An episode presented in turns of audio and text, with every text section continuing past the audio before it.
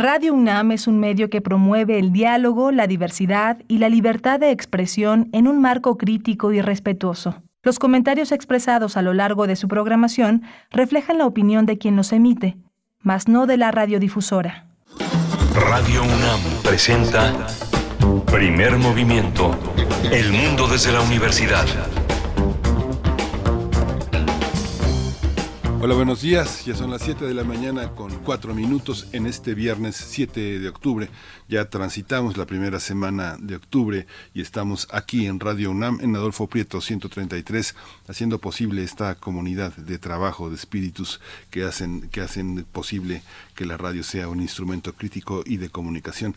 Está en los controles eh, eh, Arturo González, está Rodrigo Aguilar en la producción ejecutiva, está Violeta Berber en la asistencia de producción y mi compañera Berenice Camacho del otro lado del micrófono. Querida Berenice, buenos días. Miguel Ángel Quemain, estamos todos y estamos listos. Además, también en cabina se encuentra Antonio Quijano, nuestro jefe de noticias, Tamara Quirós en redes sociales.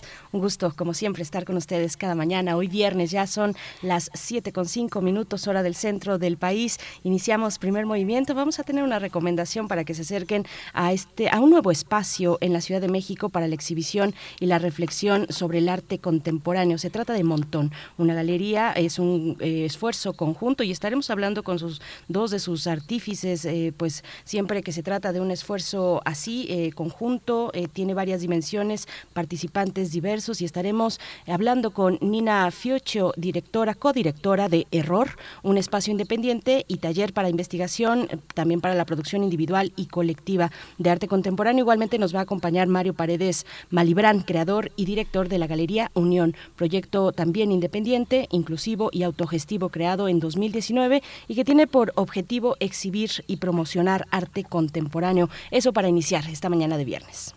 Vamos a tener también la presencia de Alejandro Aura, un gran autor, un gran poeta, un gran promotor cultural, con un radioteatro que se llama Mi hermana Lola, mi hermanita.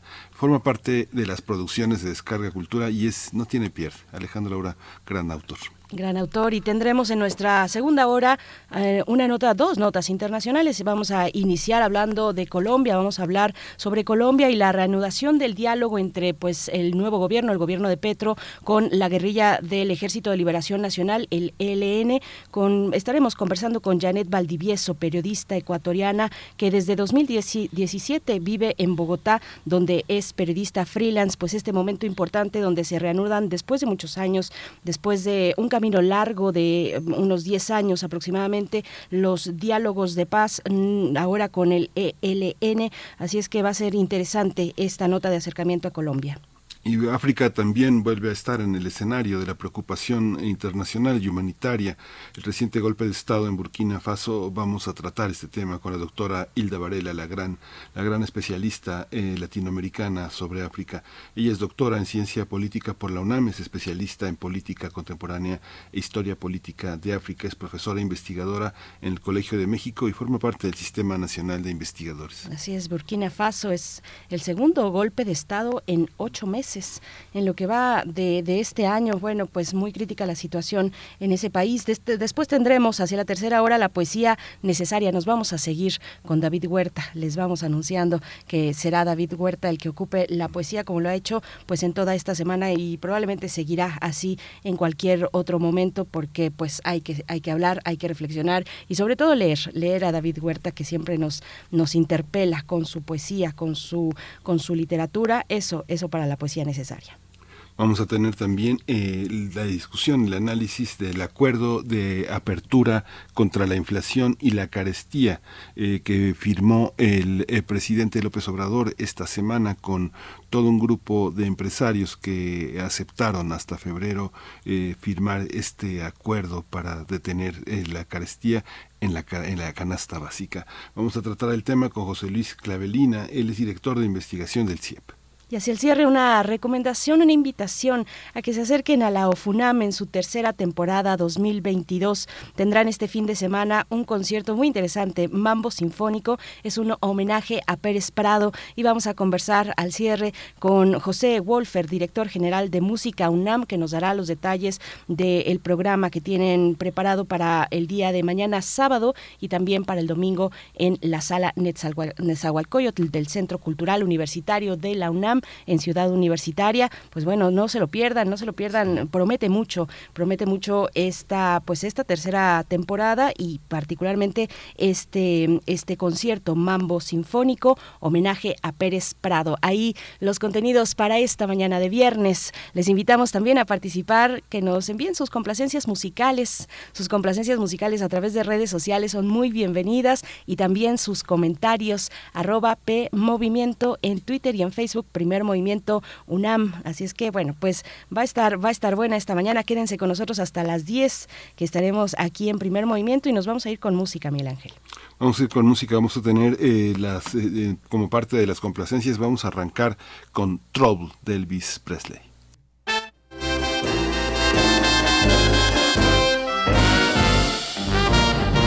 If you're looking for trouble, you came to the right place.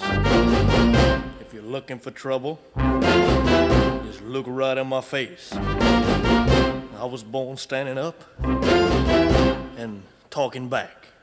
My daddy was a green eyed mountain jack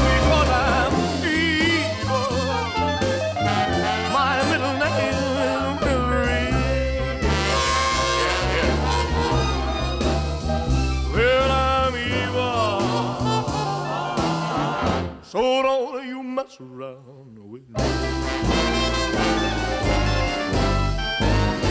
I never looked for trouble, but I never ran. I don't take no orders, I'm no kind of man. I'm only made out flesh, blood, and bone. But if you're gonna start a rumble, don't you try it all alone because I'm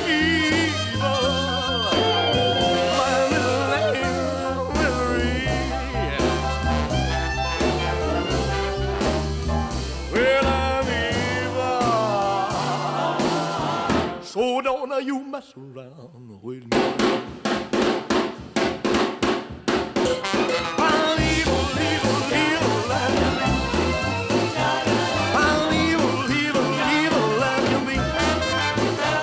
So don't mess around, don't mess around, don't mess around with me.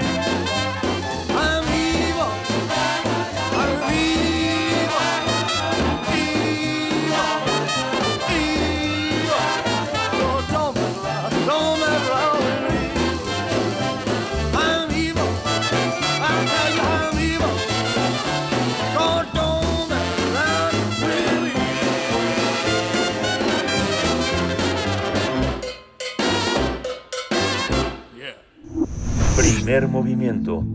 Hacemos comunidad con tus postales sonoras. Envíalas a primermovimientounam.gmail.com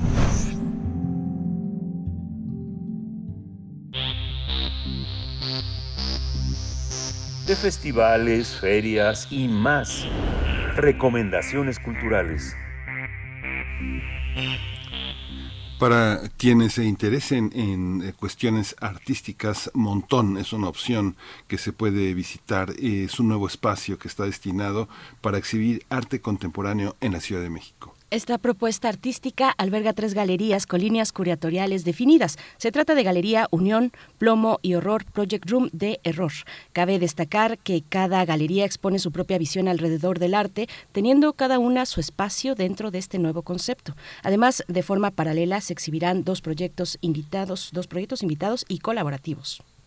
Por ejemplo, para la apertura de Montón, Plomo Gallery presenta eh, Menage de Casa, Homenaje de Casa, que antes es una exhibición individual de Atenea Papacostas, que se enfoca en los artículos que antes eran importantes, pero ahora ya no, por lo que se manifiestan nuestras decisiones sobre qué conservar y qué desechar. Por su parte, Galería Unión presenta la exposición pictórica Máquina Controladora del Universo de Eliodoro Santos, artista e investigador que desarrolla su trabajo desde una aproximación poética en el uso crítico de la información mientras que Horror Project Room de Error presenta Para no convertir a nadie en un espejo. Es una exposición colectiva que propone tres lugares desde donde reflexionar sobre la disidencia corporal. Montón estará abierto al público de miércoles a sábado de 12 a, de mediodía a 6 de la tarde en la colonia Roma Norte. Y vamos a tener una conversación esta mañana sobre este espacio de arte contemporáneo que abre sus puertas en tres, con tres galerías. Nos acompañan dos invitados. Por mi parte presento a Nina Fiocho, codirectora de Error, un espacio independiente y taller para la investigación, la producción individual y colectiva. Nina Fiocho, gracias por estar esta mañana. Muy buenos días. Hola, buenos días. Buenos días, eh, Nina. Eh, también está Mario Paredes Malibrán. Él es creador y director de Galería Unión. Es un proyecto independiente, también inclusivo y autogestivo, que se creó en 2019 y tiene como objeto exhibir y promover el arte contemporáneo. Bienvenido, Mario Paredes. Buenos días. Hola, ¿qué tal? Muy buenos días. Gracias por la llamada. Gracias a ustedes. Pues qué, qué, buena noticia, un nuevo espacio para el arte contemporáneo en Ciudad de México, resultado además de una alianza, que eso lo pone todavía más interesante, una alianza de estos espacios que hemos mencionado, eh, Galería Unión, Plomo y, eh, y Horror, y también eh, Error. cuéntenos, cuéntenos cómo surge esta iniciativa, cómo se ponen, cómo ponen manos a la obra, cuáles son los intereses que persigue este proyecto, Nina Fiocho. Eh, bueno, este proyecto surge, digamos, de una conversación, de la posibilidad de tener un espacio durante eh, un tiempo en la colonia Roma Norte, precisamente en Salamanca 11, y pues de la posibilidad de articular unos discursos comunes entre estas eh, estos tres espacios para el arte contemporáneo. Básicamente, bueno, pese a que cada uno gestione individualmente, independientemente su, su espacio, pues la propuesta es la de sumar energías, de articular eh, actividades para pues poder generar una, una propuesta que, que amplíe las posibilidades de, las prácticas, que las articule, que las eh, muestre a, a, más personas, que genere pues una comunidad alrededor de este espacio.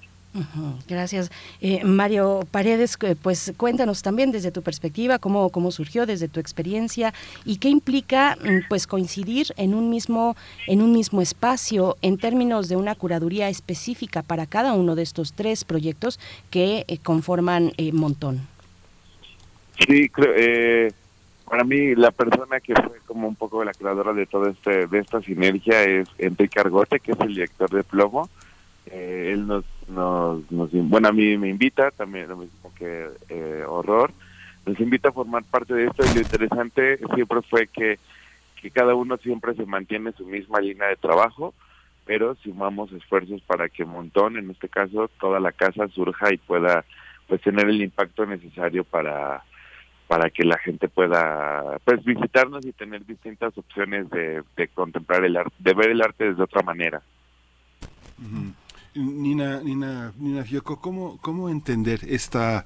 Eh, hay, un, hay un interés de muchos jóvenes eh, curadores, muchos jóvenes galeristas, de recuperar un ambiente que, que, se perdió eh, a lo largo de esta década que pasamos. veníamos de una, de una gran actividad, sobre todo en la Roma, se llamaba el Corredor Roma. El Corredor Roma tenía un montón de galerías, un montón de actividades alrededor de la plástica. ¿Cómo recuperarla ahora también después de la pandemia? Que implicó también un cierre, una, un retraimiento de muchos inversionistas en arte.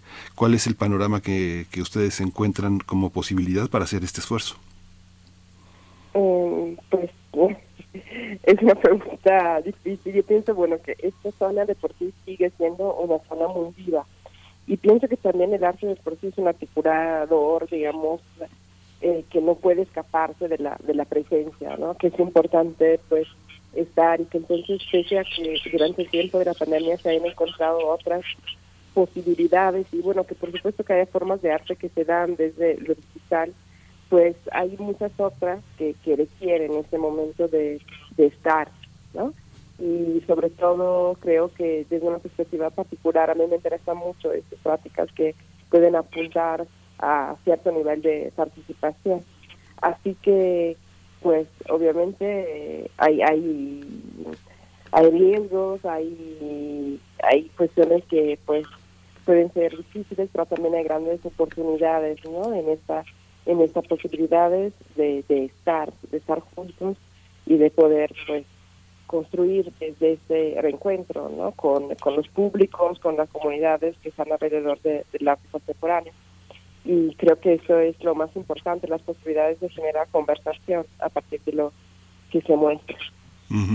eh, Mario Paredes eh, Malibran, yo eh, tengo la percepción de que eh, hace por lo menos 30 años los galeristas buscaban y como inversionistas, empresarios, gente dedicada con, posibilidades de invertir, le gustara o no. Había una parte en la que la sobrevivencia de los artistas sí estaba muy marcada por la benevolencia de los eh, empresarios, muchos muy autodidactas. Sin embargo, tengo la percepción de que hoy hay muchos empresarios que han estudiado en escuelas eh, con una enorme sensibilidad para apreciar el arte contemporáneo.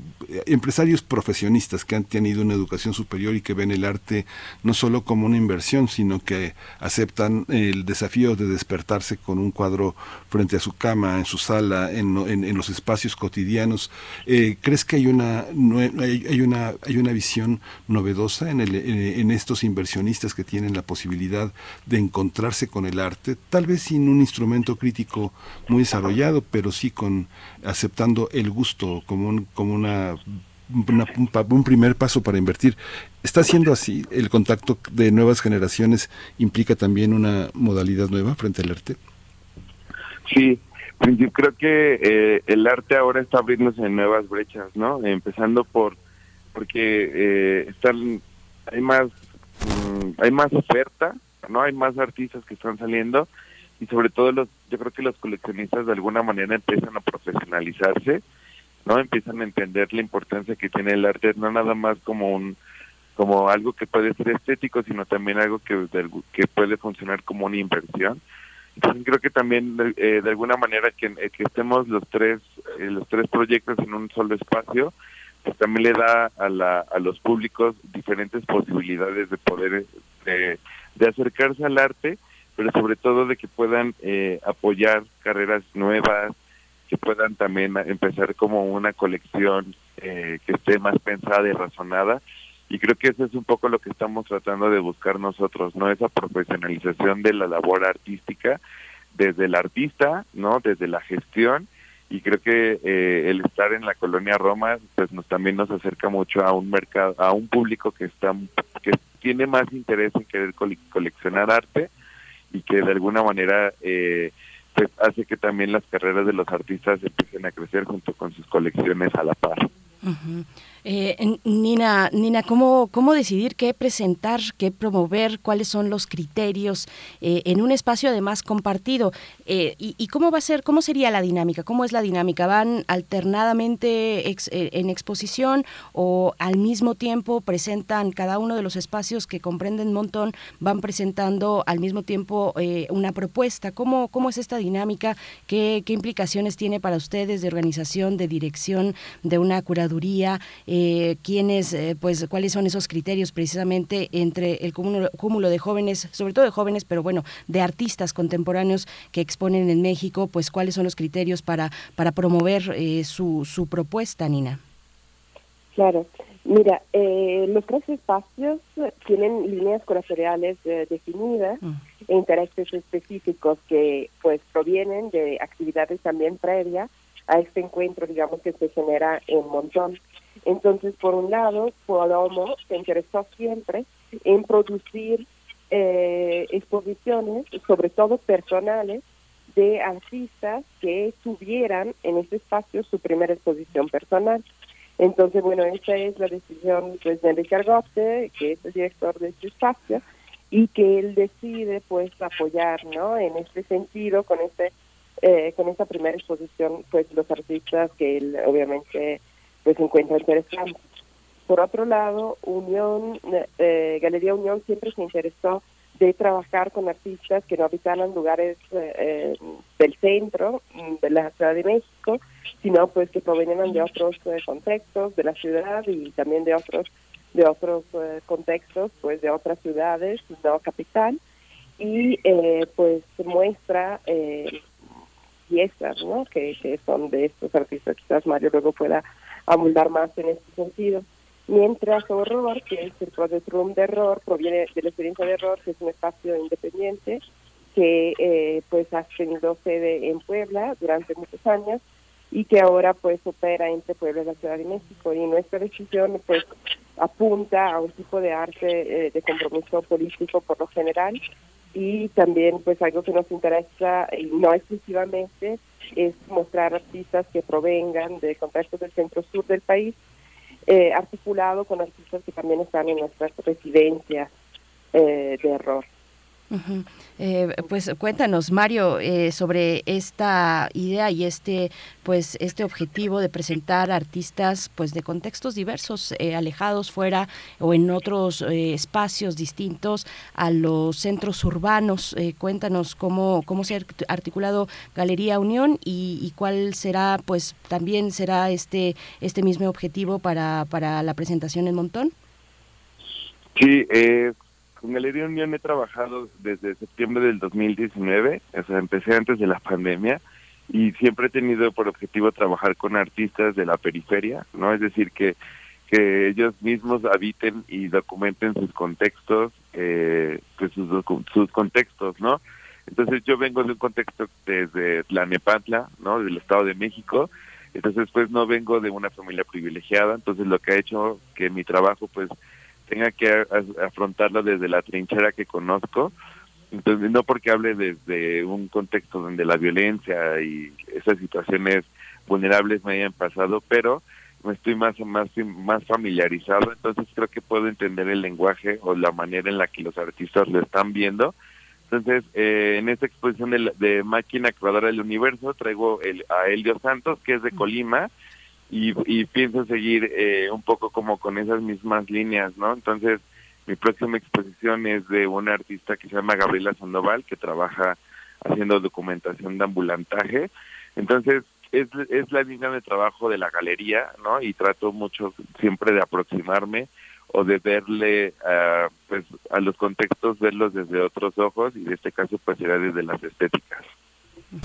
Me llama la atención, Mario, que cuando dices este, ya los eh, inversión, ya los eh, se están profesionalizando los inversionistas en arte y que digas eh, también que no vienes de un medio muy favorecido. Generalmente el medio favorecido para lo único que sirve es para tener clientes. En realidad, este, cuando alguien tiene un medio económico muy solvente, tiene cuates que pueden comprar cuadros. En realidad es lo que pasa. Pero cuando se habla de profesionalizar, uno ve que hay distintos espacios, el Encuentro Nacional de Arte Joven, la Bienal Tamayo, eh, encuentros que hacen posible que los artistas tengan la legitimidad de un cuerpo, de un corpus crítico de colegas, pero al mismo tiempo también de críticos. Pienso en espacios como Curare, también que fue un espacio crítico muy, muy importante. Hoy Cuauhtémoc Medina es uno de los curadores del, del, MAC, el más importante tal vez, eh, y uno de los pilares en México.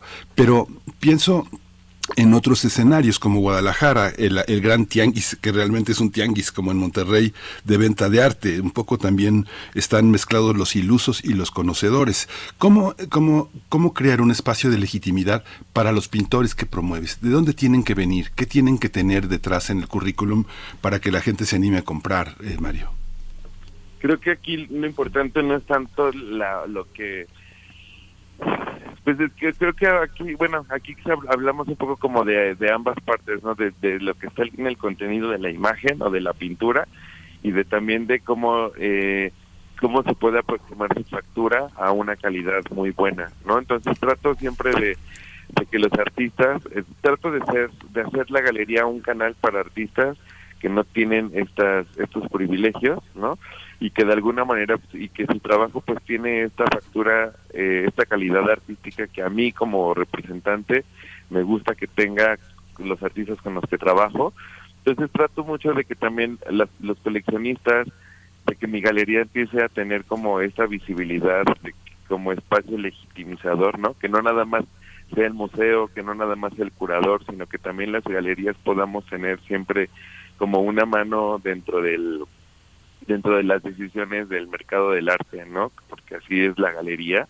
Entonces creo que eh, pues la, cuando hablo de profesionalización hablo en todos los sentidos, ¿no? De que los coleccionistas también sepan qué es lo que están comprando, por qué lo están comprando, ¿no? Y que sepan que lo que están adquiriendo va a su casa, pero también va de alguna manera a tener un retorno de inversión, ya sea exponiéndose el museo, en esta promoción de los artistas, ¿no? Entonces, si ya si una pieza sale en un valor, ¿no? La idea es que que se vaya hacia arriba y que en ningún momento se, se decrete, bueno, se sea en decremento su valor, sino que siempre cuando sea la inversión sea una inversión y compra segura.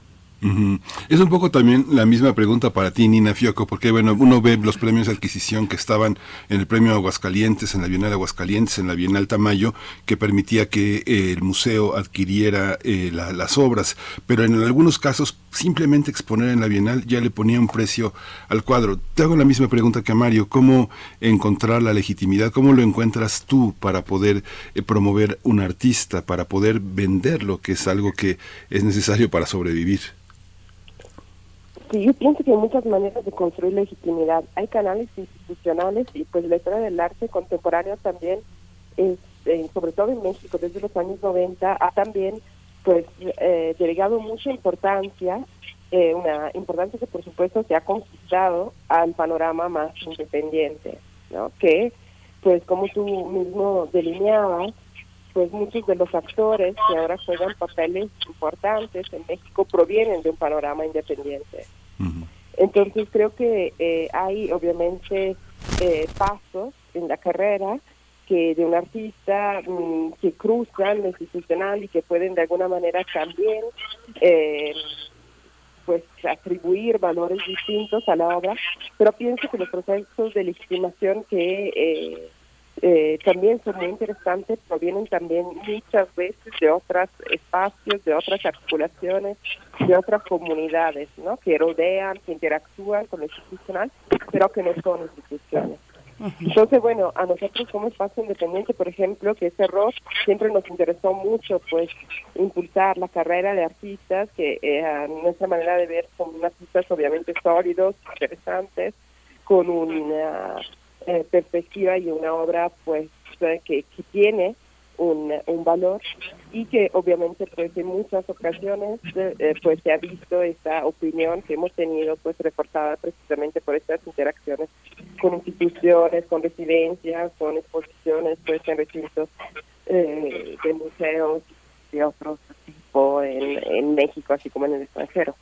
Pero sin embargo pues quiero recalcar esto, ¿no? O sea que esta interacción es muy importante y creo que también los coleccionistas son muy eh, conscientes de esto. Siempre más, pues los coleccionistas, los mecenas, digamos, de arte contemporáneo, saben que los espacios también eh, independientes, por ejemplo, son espacios muy interesantes donde rastrear pues nuevas eh, posibilidades y que también pues no están interesados solo en, en adquirir la obra sino precisamente en eh, recorrer juntos una, posibilidad de conversar, como decía anteriormente, de estar en, en contacto con los artistas, de acompañarles en, en su recorrido y en su en su proceso de, profesionalización también.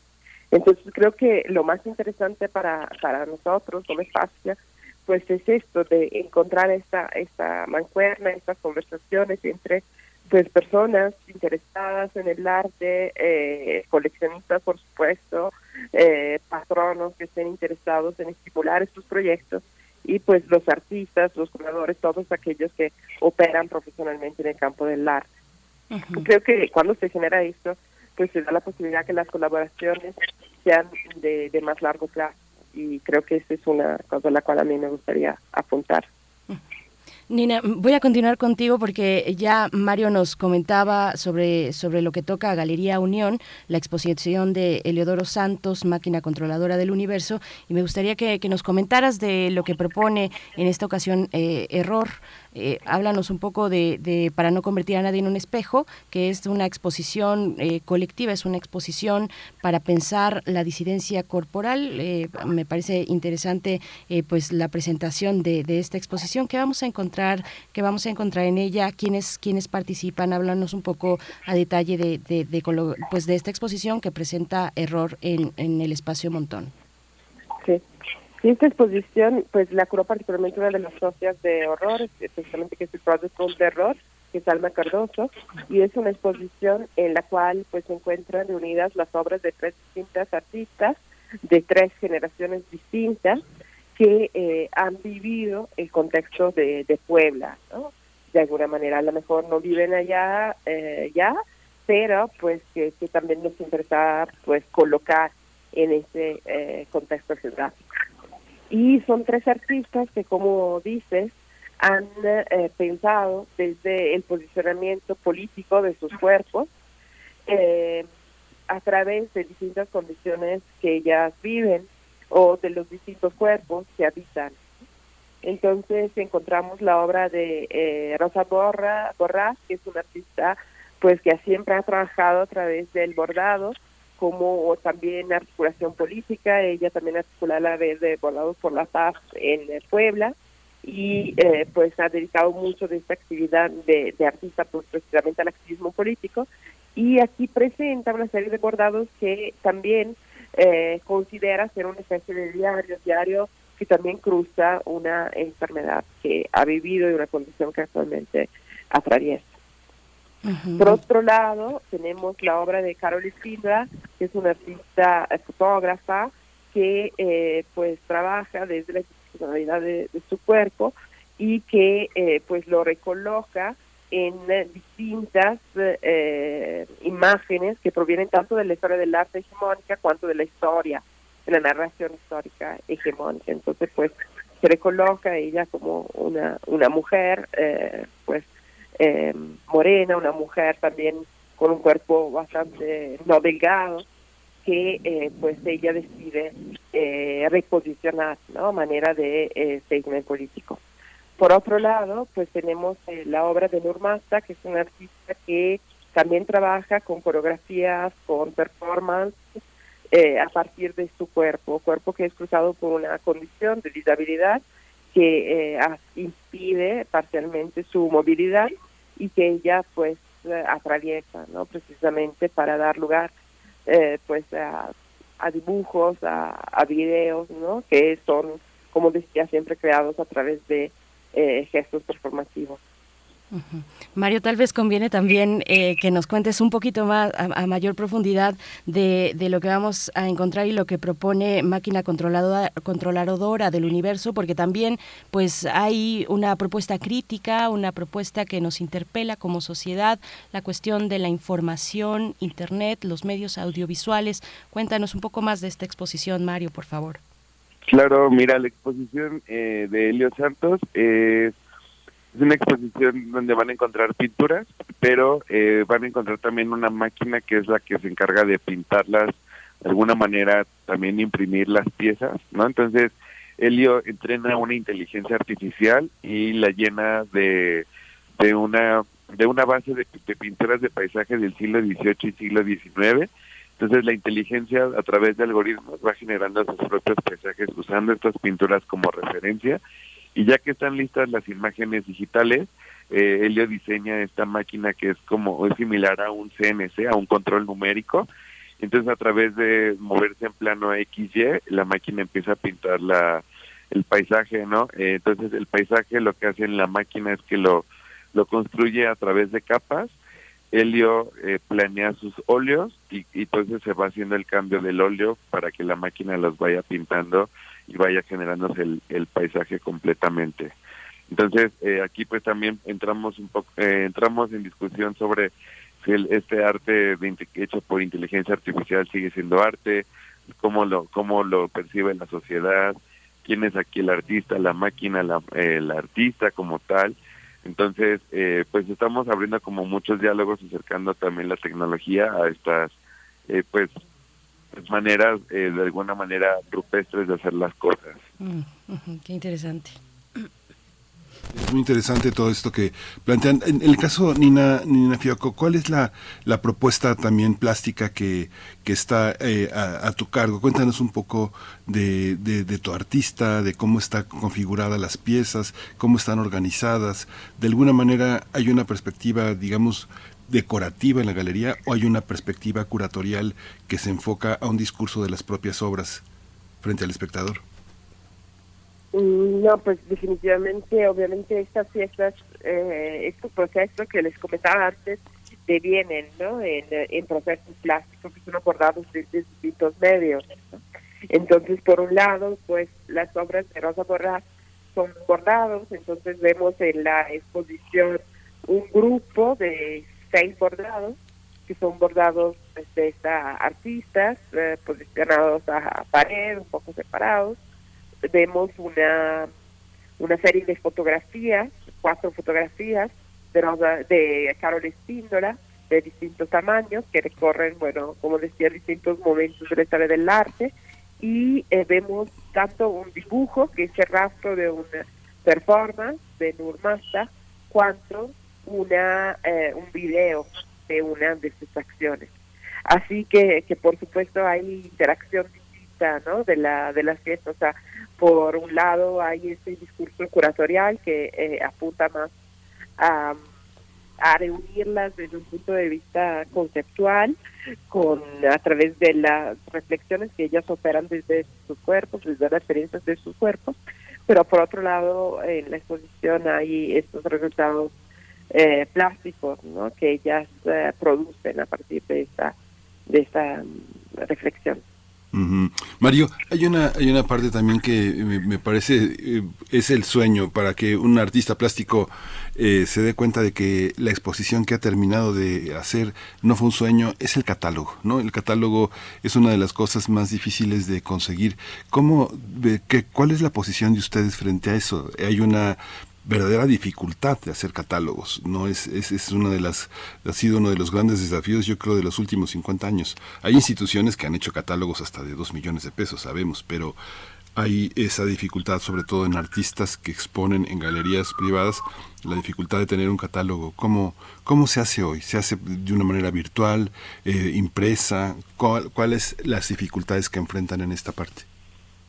Pues sí, creo que principalmente es el aspecto económico, ¿no? Poder sacar un catálogo eh, también es, eh, pues implica un gasto, entonces eh, desde la Galería Unión lo que trato de hacer es tener una documentación pues fotográfica importante de las de las exposiciones que he tenido en los espacios donde hemos estado, entonces eh, pues mi intención es en, en algún futuro es poder financiar algunos algún catálogo con esta información que ya tenemos y sobre todo eh, ahora eh, pues algo importante son es la página web las redes sociales que también eh, mucha gente aún sigue acercándose a bueno se acerca a estos canales para conocer más de nosotros de los artistas.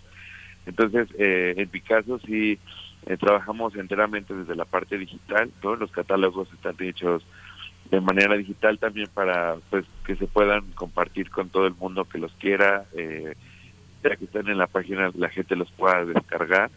Entonces, eh, pues esperamos que en algún futuro no muy, muy lejano podamos empezar a generar estos catálogos para que la gente pueda entender y pueda tener también otra manera de que de cómo acercar el arte no nada más de manera física sino también a través de la de las impresiones y pues sí o sea hay, hay instituciones que para es más fácil para ellos hacer los catálogos que para otros pero creo que al final la lucha de, querer siempre mostrar nuevas propuestas o de estar de alguna manera con esas innovaciones eh, artísticas, creo que eso es algo que sí tenemos todos los, pues creo que todas las personas que nos encargamos de hacer gestión cultural, entonces eh, pues el catálogo creo que es uno de esos pasos que, que tiene que estar, pero es muy difícil de, o de alguna manera puede ser complicado de llegar a él, pero no imposible. Entonces esperemos que próximamente podamos tener catálogos para que la gente pueda saber más de lo que hemos hecho como galería y con,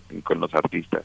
por supuesto. Eh, Mario, Nina, pues no está presente Enrique, Enrique, director de Plomo, pero es parte muy importante también de, de Montón. Eh, cuéntenos eh, en sus palabras qué, qué es lo que está, con qué se está presentando en Montón esta galería Plomo, homenaje de casa. ¿De qué se trata? Esta es una, una exhibición individual, pero, pero cuéntenos ustedes un poco más a detalle qué es lo que vamos a encontrar en esta otra parte de la galería. Nina, por favor.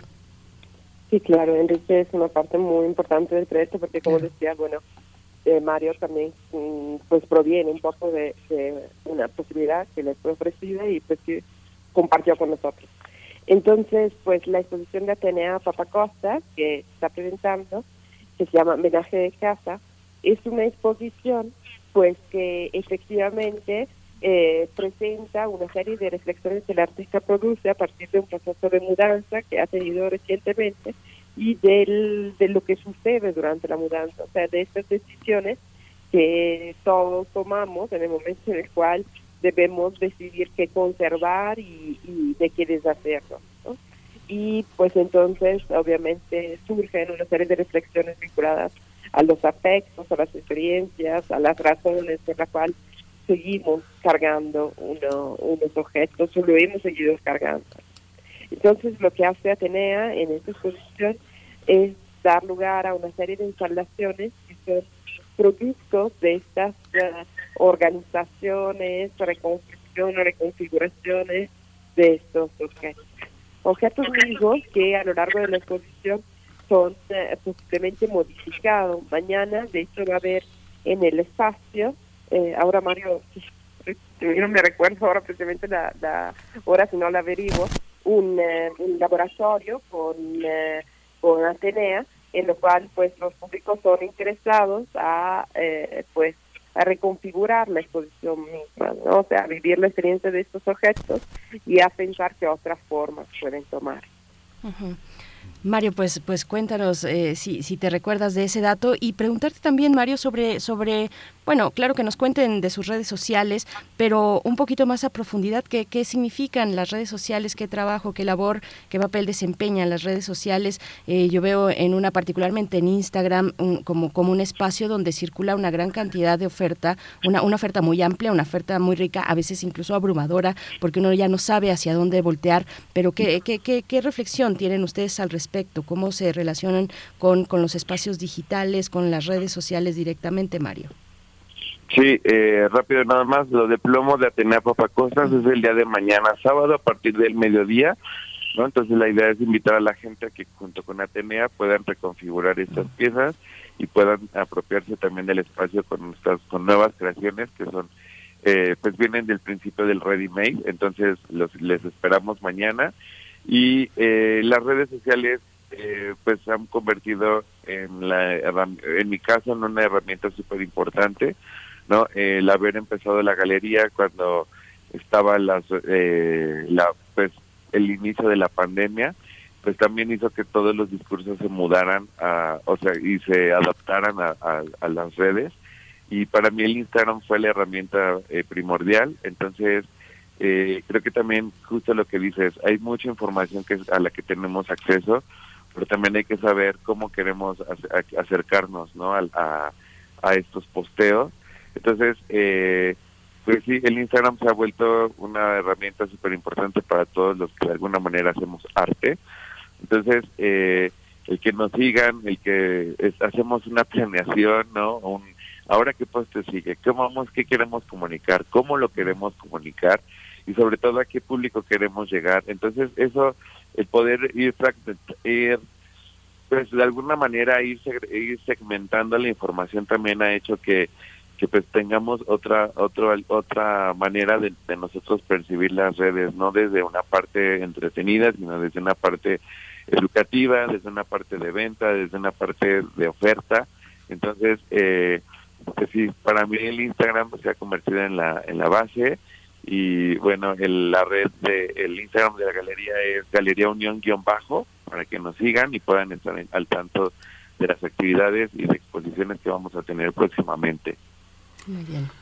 Pues muchísimas gracias por su por su presencia. Ahí estaremos viendo eh, la propuesta plástica que tienen sus eh, eh, sus artistas.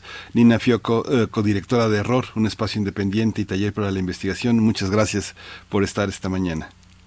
Muchas gracias a ustedes por recibirnos y pues buen día. Gracias, Mario Paredes Malibrán, creador y director de Galería Unión, un proyecto independiente, inclusivo, autogestivo desde 2019. Muchas gracias, Mario. Muchas gracias y buen día y saludos a tu audiencia. Hasta luego. Hasta pronto, muchas gracias a los dos. Bueno, ahí está esta propuesta, 7 con 47 minutos de la mañana. Nosotros vamos a ir con música, vamos a ir con música a cargo del gran David Bowie. Fame es lo que ya está sonando.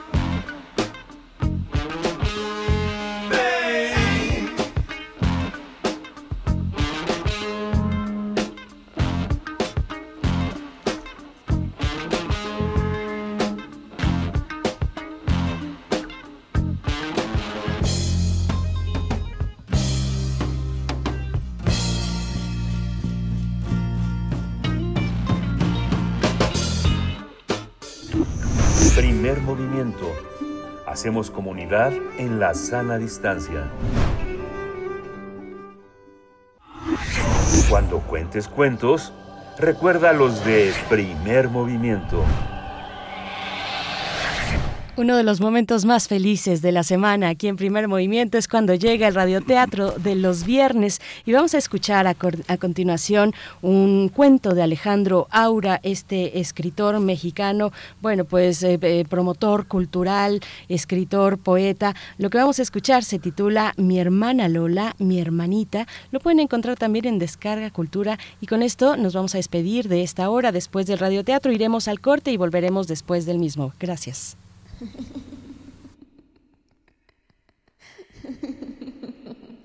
Alejandro Aura. Mi hermana Lola. Mi hermanita.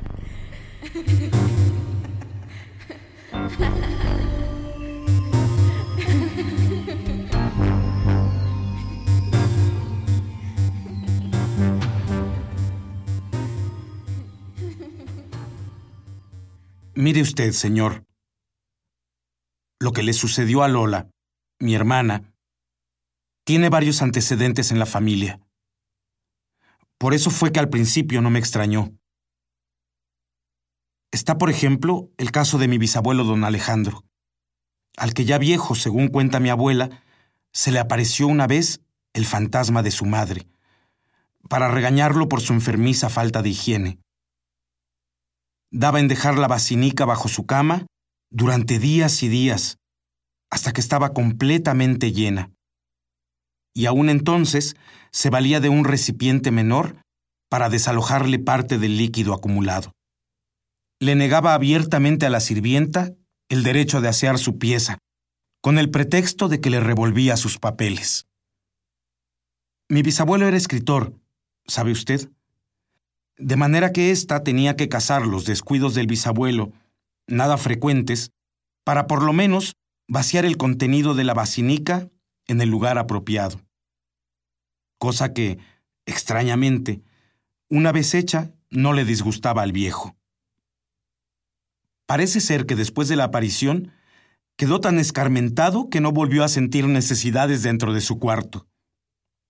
Le dio entonces por pulir su basinica una vez por semana con pasta de bicarbonato y limón. Todavía la conservamos, aunque falta de lustre, en una pequeña vitrina de recuerdos familiares. Otra vez, el mismo bisabuelo, en su lecho de muerte, empezó a dar de gritos como poseído, pidiendo que se lo quitaran. Que se lo quitaran. Que por el amor de Dios se lo quitaran. Nunca se supo a qué se refería. Aunque mi abuela asegura, sin bases, por supuesto, que al demonio. No sé. Por otro lado está el caso de mi tía Sofía, señor, que era medium Hacía sesiones todos los viernes para consolar deudos que no se resignaban con la desaparición total de sus seres queridos. En cierto modo, aunque cobraba por hacerlo, era un acto de bondad. Otros días hacía reuniones especiales con un círculo selecto de amigos investigadores que se comunicaban por medio de ella con personajes importantes de la historia. No quisiera dar pormenores de este capítulo para no alargar demasiado el interrogatorio. Solo esto que sí me parece importante relacionado con mi tía Sofía. Un hijo de mi prima Esther, como de siete años, sintió una noche que volaba y de repente se encontró parado en la barda del panteón. Asegura que no sintió miedo, sino que se alegró mucho porque vio las ánimas de los niños muertos jugueteando entre las tumbas. Luego no recuerda nada, hasta que se encontró de pronto llorando en los brazos de mi tía Sofía, a varias cuadras de distancia de la casa de mi prima Esther. No, señor, tengo ejemplos de sobra para ilustrar la historia fantástica de mi familia. Pero creo que con esto es suficiente para no extrañarse de la manía de ver visiones de mi hermana Lola. La diferencia con los demás consiste en que ella es la única que asegura haber visto al diablo en persona. Sí, señor. No. Lola y yo vivíamos solos desde que murió mi padre, víctima de un ataque cardíaco. Como en los otros casos, en el de mi hermana, la primera vez fue sorpresiva. Estábamos ya acostados cuando Lola empezó a gritar con verdadera desesperación. Míralo. Míralo. Yo la abracé tratando de calmarla. Míralo. Ahí está. Que se vaya. Que se vaya. Por supuesto yo no veía nada, ni sabía a quién se refería. Cálmate, Lola. Lola, no hay nadie. Lola, ¿qué te pasa? le decía yo. Después de esa vez, las apariciones se siguieron una tras otra. Lola veía al diablo en persona, vestido de traje negro, con capa y todo, aunque nunca me supo dar razón detallada de su cara. Una noche comenzó Lola con las convulsiones que anunciaban el estado de trance. Me senté a la orilla de su cama, para por lo menos estar cerca de ella en su martirio. Las últimas apariciones habían sido acompañadas de un ruido como de fierro golpeando contra el fierro de la cama. ¿Oyes? ¿Oyes el ruido? me dijo. Y no puedo negar que se me enchinó la piel, porque esa vez los golpes los oí claramente junto a mí. Traté de explicármelo de una manera razonable, pero en realidad no había nada. Solo el ruido de los golpes en la cama provenientes del más allá. Entonces Lola se levantó como enloquecida, zafándose de mis brazos que pretendían asirla con fuerza, y se puso a dar de vueltas por todo el cuarto, gritando jaculatorias con una voz extrañísima y tipluda. A ratos parecía decirlas en una lengua que yo no comprendía. Del armario sacó un martillo y me lo extendió para que le diera con él al fierro de la cama. Gánale al diablo, hasta que se quede sordo, me dijo. Y me puse a darle con todas mis fuerzas. Primero aumentó el escándalo, pero después me di cuenta de que lo único que oía ya eran mis golpes. Me quedé quieto y dejó de oírse el ruido. Estuvimos un rato abrazados, Lola y yo, en completo silencio. Pero cuando ya comenzábamos a calmarnos, volvió el ruido del diablo, y volvió Lola a verlo, y a pegar de gritos, y yo a darle a la cama más fuerte que él. Así estuvimos varias horas, creo, hasta que dejó de oírse completamente. Aquello se prolongó durante varias noches. La vida, imagínese usted, se volvió insoportable para nosotros. Adelgazamos visiblemente. Abandonamos toda clase de actividades por absoluta imposibilidad de controlar nuestro estado nervioso. La última noche, Lola se puso peor que nunca. Se jalaba los cabellos, se rasguñaba hasta sangrarse, aventaba todo lo que se encontraba a mano contra la imagen del diablo, que a pesar de todo yo jamás vi, debo confesarlo. Gritaba como nunca. Tenía los ojos desorbitados y las mandíbulas trabadas. Al rato se tiró al suelo y comenzó a desgarrarse la ropa y a echar espuma por la boca mientras yo, con el martillo, le daba más fuerte que otras veces a la cama para que se callara el diablo. Pero mi contraataque no dio resultado. Lola, que estaba en el suelo con la ropa desgarrada, mostraba al diablo sus carnes sangradas. Con las piernas abiertas, aullando y echando espuma. Yo temblaba de pies a cabeza y estaba completamente empapado de sudor. Me sentía un inútil, un cobarde.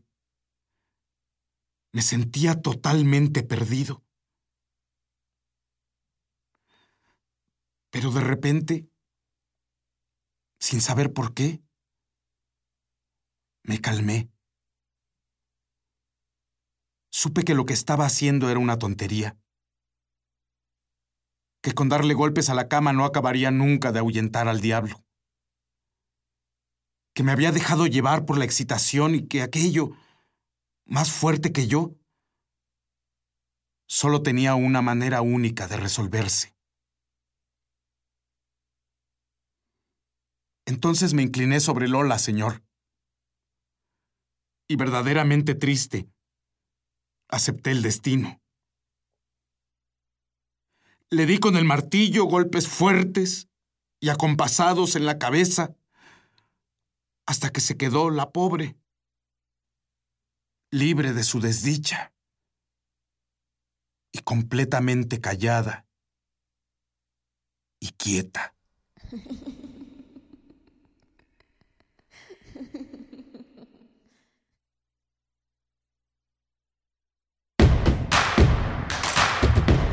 Síguenos en redes sociales. Encuéntranos en Facebook como Primer Movimiento y en Twitter como arroba PMovimiento. Hagamos comunidad.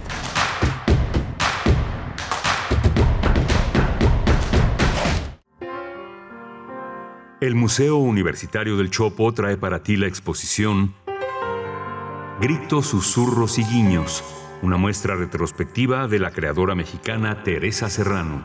Casi un centenar de obras entre pintura, dibujo, escultura, video e instalación constituyen una selección representativa de más de tres décadas de trayectoria. Una muestra curada por Karen Cordero Reyman. Apertura al público jueves 6 de octubre de 2022 a partir de las 17 horas. Charlas con la artista y curadora a las 18 horas en la cafetería del museo. El Museo del Chopo y la Coordinación de Difusión Cultural UNAM invitan. ¿Qué pasaría si perdieras tu INE? Perdería el derecho al voto. No existiría mi identidad. Perdería el derecho a la democracia. No podría hacer valer mi opinión. Sin mi INE no podría hacer nada porque me la piden en todos lados para todos los trámites. Si perdiste tu credencial o perdió vigencia, acude al módulo y actualízala. Haz tu cita en INET 804-33-2000 o en INE.mx. Mi INE es valioso porque me identifica y nos une. INE. La piedra y el yemo activo afectan tu cerebro, te matan las neuronas y son muy adictivos. Yo sé lo que te digo, pues he sido testigo. Piensa más en tu gente, tu vida y tus amigos. Escucha lo que te digo, pues es verdad. El negocio de la droga es algo que termina mal. Escucha bien, hermano, porque esto te hace daño. El negocio de la droga es algo que termina mal. Esto siempre acaba mal, carnal. Esto siempre acaba mal. Si necesitas ayuda, llama a la línea de la vida 800-911-2000. Una mente creativa difícilmente se mantiene en un solo lugar.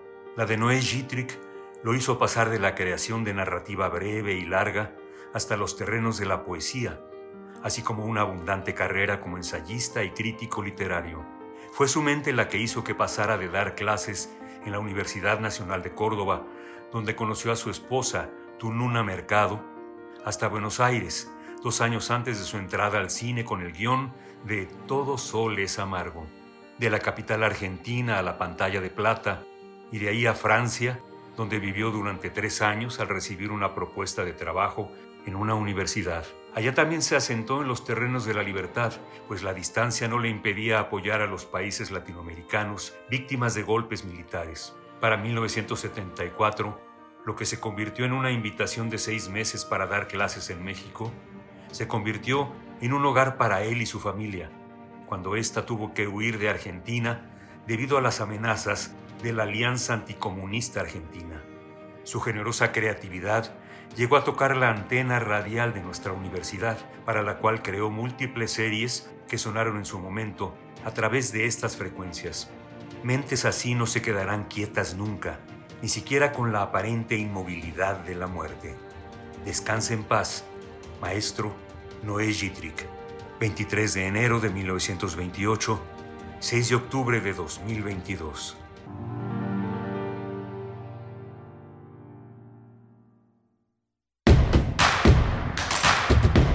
Queremos escucharte. Llámanos al 55 36 43 39 y al 55 36 89 89.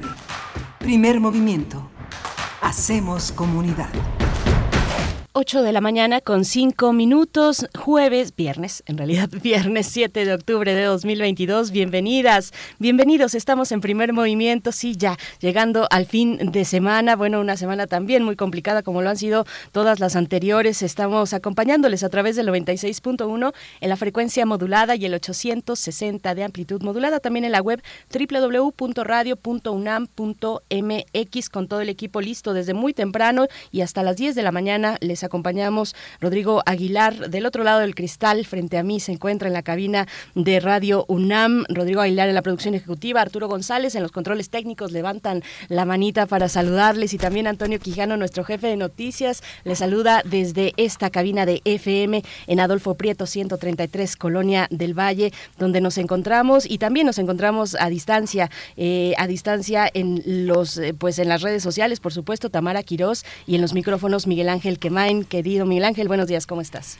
Hola, Berenice, buenos días, buenos días a todos. Eh, bueno, este viernes, y desde ayer eh, dimos la, noticia aquí en esta emisora del fallecimiento del grano Yitrick, uno, también uno de los hombres más queridos en la, en la Academia Mexicana, en la literatura, un poeta en primera línea, un hombre, un, un, gran académico y un gran ensayista. Él, eh, él fue también novelista y se desarrolló en México. Es uno, fue uno de los hombres que nos dio el exilio sudamericano. Él, eh, él forma parte de esa, eh, de esa generación, de ese conjunto de argentinos que también nos enseñaron a hablar de otra manera en la literatura, en el psicoanálisis, en la poesía. Yo creo que es uno, yo con la gente que he conversado sobre él, todos tenemos una impresión eh, muy semejante, uno de los hombres más inteligentes y más bondadosos que, que he conocido. Yo recuerdo a principios de los 80 como él decía, bueno, no, sé mucho, no sé mucho de Rulfo, pero voy a esbozar algunas ideas. Y los borradores mentales de Noyitric en las mesas redondas, en las intervenciones, eran de lo más extraordinario. Todo el mundo terminaba, terminábamos diciendo, no, ¿por qué no escribes eso? Que dices, bueno, es un borrador, este, habría que ponerle rigor, más seriedad. Nació el 23 de enero, en 1928 Nació en Rivera, una provincia de Buenos Aires, en las afueras de Buenos Aires. Él eh, fue editor, profesor, eh, escribió eh, Disco La Cruz del Sur, Guíame, un poemario que editó Premia muy interesante. Después escribió Citas de un Día, una novela sobre la vejez y un día eh, que conversé con él sobre esta novela que publicó Alfaguera, dijo, yo creo que después de los 65 se tiene una idea clara de el devenir de, la, de la vejez, no sentirse, no sentir los estragos en el cuerpo, no, es una sensación de, eh, de, determinación de una parte de la vida que, que empieza de otra manera. Muy interesante, citas de un día. Bueno, pues falleció eh, estaba muy bien, mucha gente comenta. Héctor Oreste es un amigo que ahora es el agregado cultural en Buenos Aires. Comenta que hace unos días estuvo con Noé en una exposición en la que se hizo una, una exposición sobre Carlos Fuentes, a 10 años de su fallecimiento, estuvo conversando con la escritora eh, Luisa Valenzuela, siempre interesante, y de pronto en Pereira, en una serie de conferencias que fue a dar, le dio un derrame, le indujeron un coma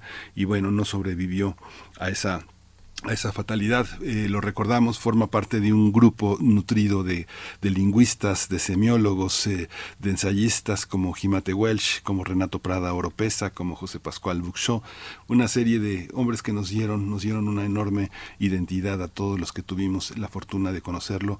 Eh, Magdalena, ayer Magdalena Benito Taibo comentaba también con mucho dolor que, bueno, la familia Yitrick Tununa Mercado, eh, pues les damos un enorme pésame en nombre de nuestra radiodifusora, Magdalena eh, y Oliverio Yitrick, sus hijos, Tununa, una gran novelista que editó en Vindictas hace dos años eh, un trabajo excepcional. Tununa también fue una de las grandes eh, aportaciones que nos dio la Argentina a México. Pues adiós, Noé, para siempre. Pues Miguel Ángel Quemain eh, y una semana pues llena de lamentables eh, pérdidas, de lamentables fallecimientos. Empezamos la semana eh, pues con la mala noticia de, de, la muerte del poeta del poeta mexicano de Ciudad de México, originario de Ciudad de México, Javier Raya, un poeta muy joven, 30 y 36 años, si no estoy equivocada ahorita.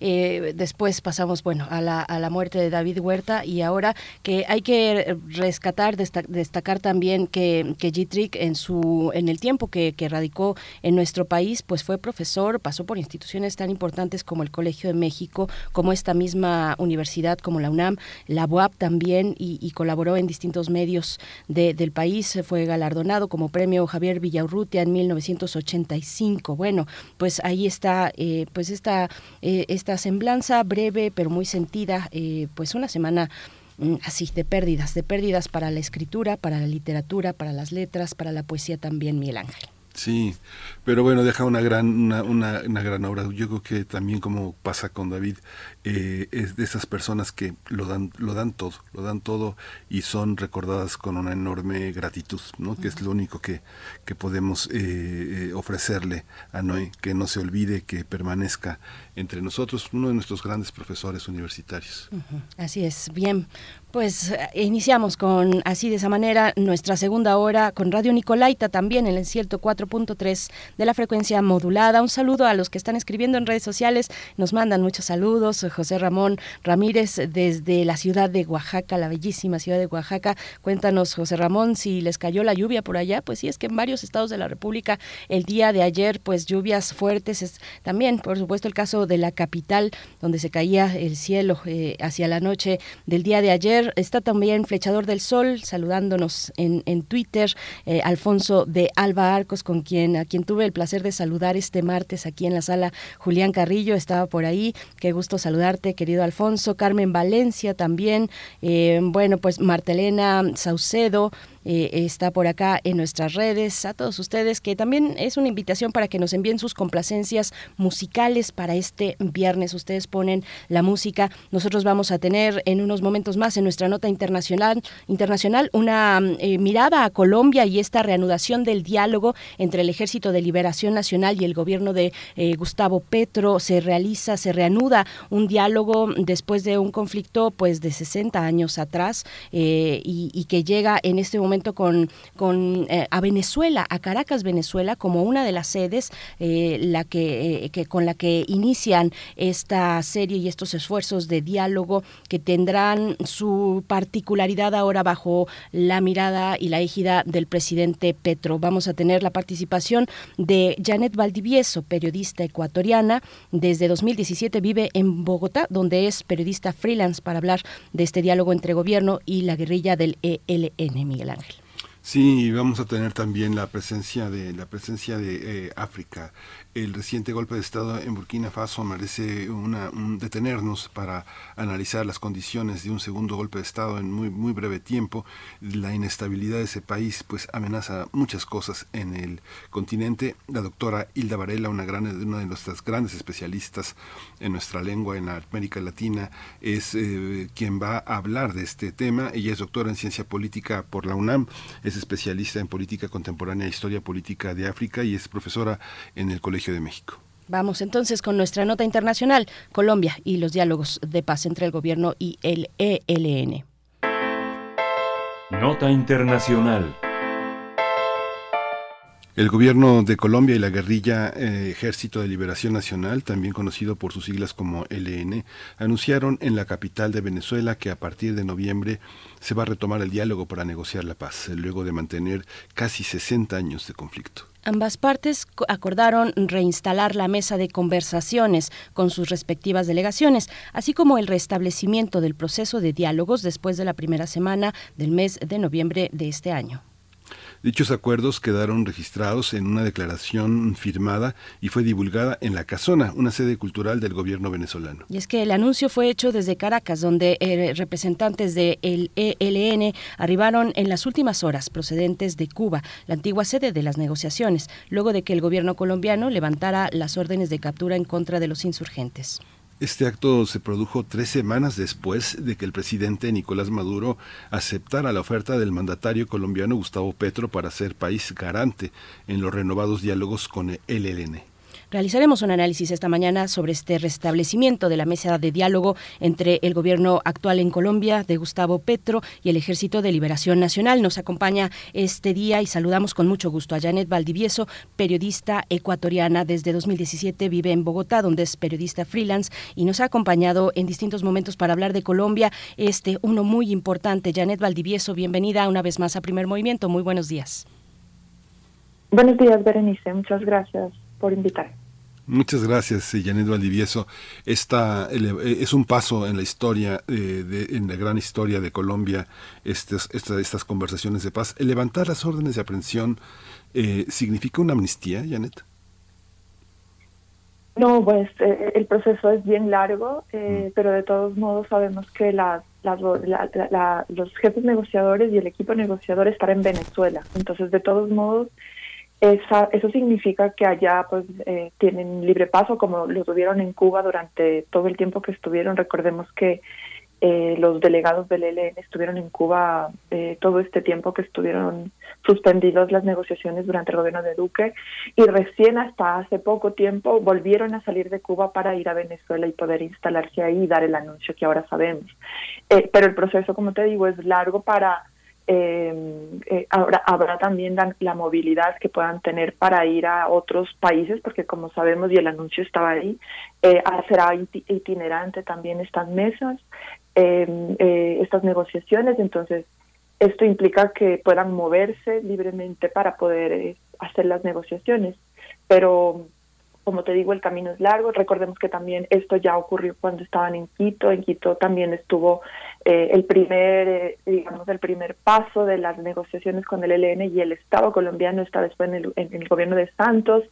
Entonces, eh, después vino el gobierno de Duque, ahí fue que se suspendieron las negociaciones justamente a raíz de un atentado en una escuela de policía en el 2019 y el presidente Duque decidió no volver a topar el tema eh, con el ELN eh, e incluso, como te digo, se quedaron allá en Cuba y es ahora con el nuevo gobierno del presidente Petro que asumió el 7 de agosto que se retoman estas negociaciones y también se retoman las relaciones con Venezuela que también estaban suspendidas. Entonces, podríamos decir que es un cambio eh, de muchas eh, estrategias que el gobierno de Petro está implementando ahora. Janet Valdivieso, muchas estrategias.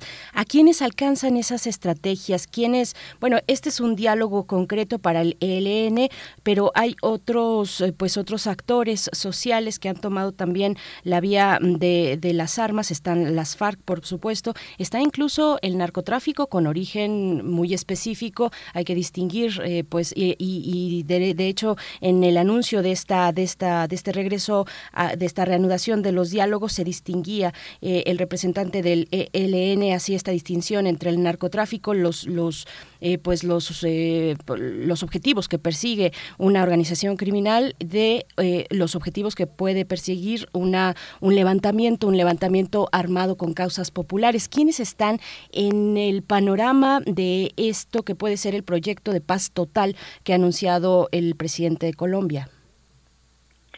Bueno, ahí hay que, diferenciar un poco entre la lógica del ELN, que como ustedes decían es una guerrilla que va eh, a cumplir casi 60 años, es la guerrilla más antigua de Latinoamérica y, eh, y que se hayan reanudado las negociaciones tiene un peso muy importante, dado que el, las negociaciones con las FARC en el 2016 terminaron con el que era la guerrilla en ese momento más grande en, Colombia terminó con el acuerdo de paz que se está implementando o que se ha venido implementando con algunas críticas. Ahora hay esperanza de que con el gobierno de Petro sea eh, eh, la implementación tome un ritmo más acelerado y que se cumplan más cosas, pero ahí en, eh, a raíz de justamente la negociación de paz con las FARC se evidenció que la estrategia era que el Estado vuelva a tener presencia en los territorios donde las FARC, por ejemplo, eh, salieron o firmaron la paz. Y lo que ocurrió fue que el Estado no eh, hizo esa presencia integral y necesaria eh, y nuevos grupos aparecieron en esas zonas. recordemos que el tema del narcotráfico es muy mueve muchas dinámicas acá en Colombia también y eso significa que, que hay eh, muchos grupos también que dependen y se dedican a eso.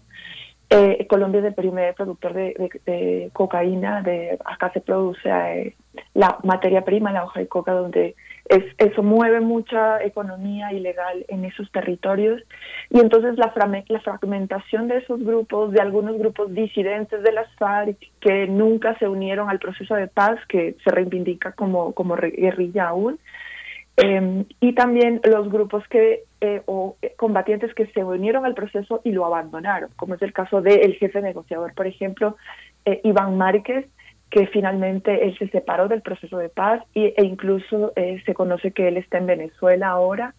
Em, le habían dado por muerto, pero hace poco supimos que está herido y convaleciente, pero que después de un ataque, pero que está vivo lo confirmó el mismo alto comisionado de la paz que hizo el anuncio con el ELN. Entonces hay varios grupos de distintos tipos y los que ustedes mencionan como también es de origen de, como paramilitar, esos también existen, y los que están dedicados al narcotráfico sin duda también no solo están dedicados a eso, también son grupos que tienen control social en las poblaciones, que de algún modo son autoridad donde el Estado no es autoridad. Entonces las dinámicas son muy distintas dependiendo de qué son, en qué zonas están, eh, cuál es la presencia mayoritaria, cuántos eh, combatientes son. Hay grupos pequeños, hay grupos más grandes, hay grupos a lo largo de la frontera con Colombia, con Ecuador, entre Colombia y Ecuador. Hay varios grupos también distintos a lo largo de la frontera con Venezuela. Eh, en la frontera con Panamá, internamente. Entonces, eh, con, la, con la estrategia de la paz total que el presidente Petro ha, anunciado, eh, es muy ambicioso, pero se están dando unos pasos para hacer también el marco jurídico que pueda acoger este tipo de, acuerdos. pero también estas negociaciones y con el ELN es la primer, el primer anuncio de, de, digamos, de sentarse a una mesa y dialogar el presidente Petro ha anunciado que ya varios grupos de los que están operando han mencionado su interés en sumarse a este proceso, a excepción, él, mismo lo dijo, de un grupo que se denomina Comandos de la Frontera y que tiene, según eh, inteligencia militar y algunas investigaciones también periodísticas, eh, integrantes de todo tipo. Entonces, eh, ellos son los únicos que, digamos, no, han, no se han mostrado eh, a favor de esto, no se han pronunciado, pero el presidente ha dicho que entre los otros grupos han recibido comunicaciones o razones para poder hacer este tipo de, de avanzar en este tema de la paz total. Igual se están sentando como las primeras eh, como políticas, tienen que pasar también, es un proceso largo, eh, y queda como el antecedente del, del acuerdo que, que se firmó con las FARC y que se está implementando. Entonces,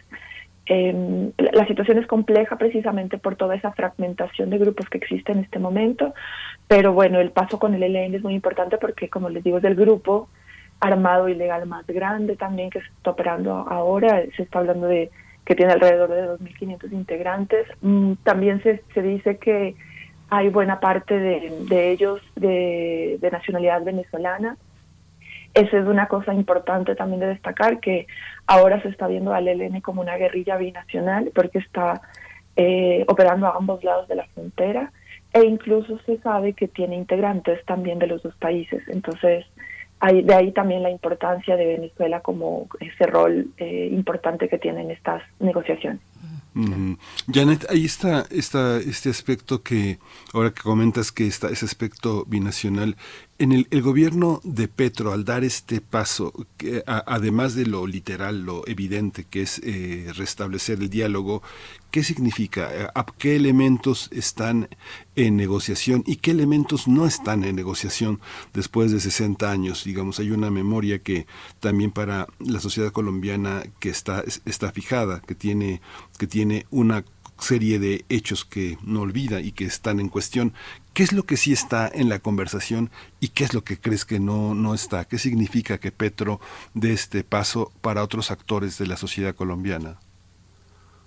Eh, pues no, no, no tengo muy claro si han ya anunciado, por ejemplo, unas líneas rojas. Eh, me parece que no. Lo que sí han dado unos primeros han esbozado algunos puntos y ya venían también desde la negociación en Quito hablando de puntos relacionados, por ejemplo, a, la participación política, a la democratización también de la participación de, la población en la construcción de la paz.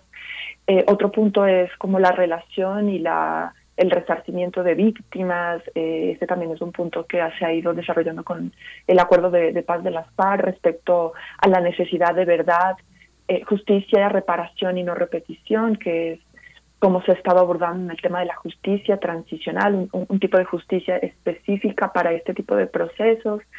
Em, también eh, no está muy claro, por ejemplo, eh, el ELN, a diferencia de las FARC, funciona un poco distinto en cuanto a los mandos. Eh, las FARC tenían como una verticalidad em, con una dirigencia, con una comandancia, jefes Em, que, que, eran pues muy preponderantes y eran quienes estaban liderando también sus eh, órdenes en los diferentes territorios. En cambio, la guerrilla del ELN funciona más como digamos, una guerrilla federada en donde los distintos grupos tienen autonomía, donde tienen vocería también.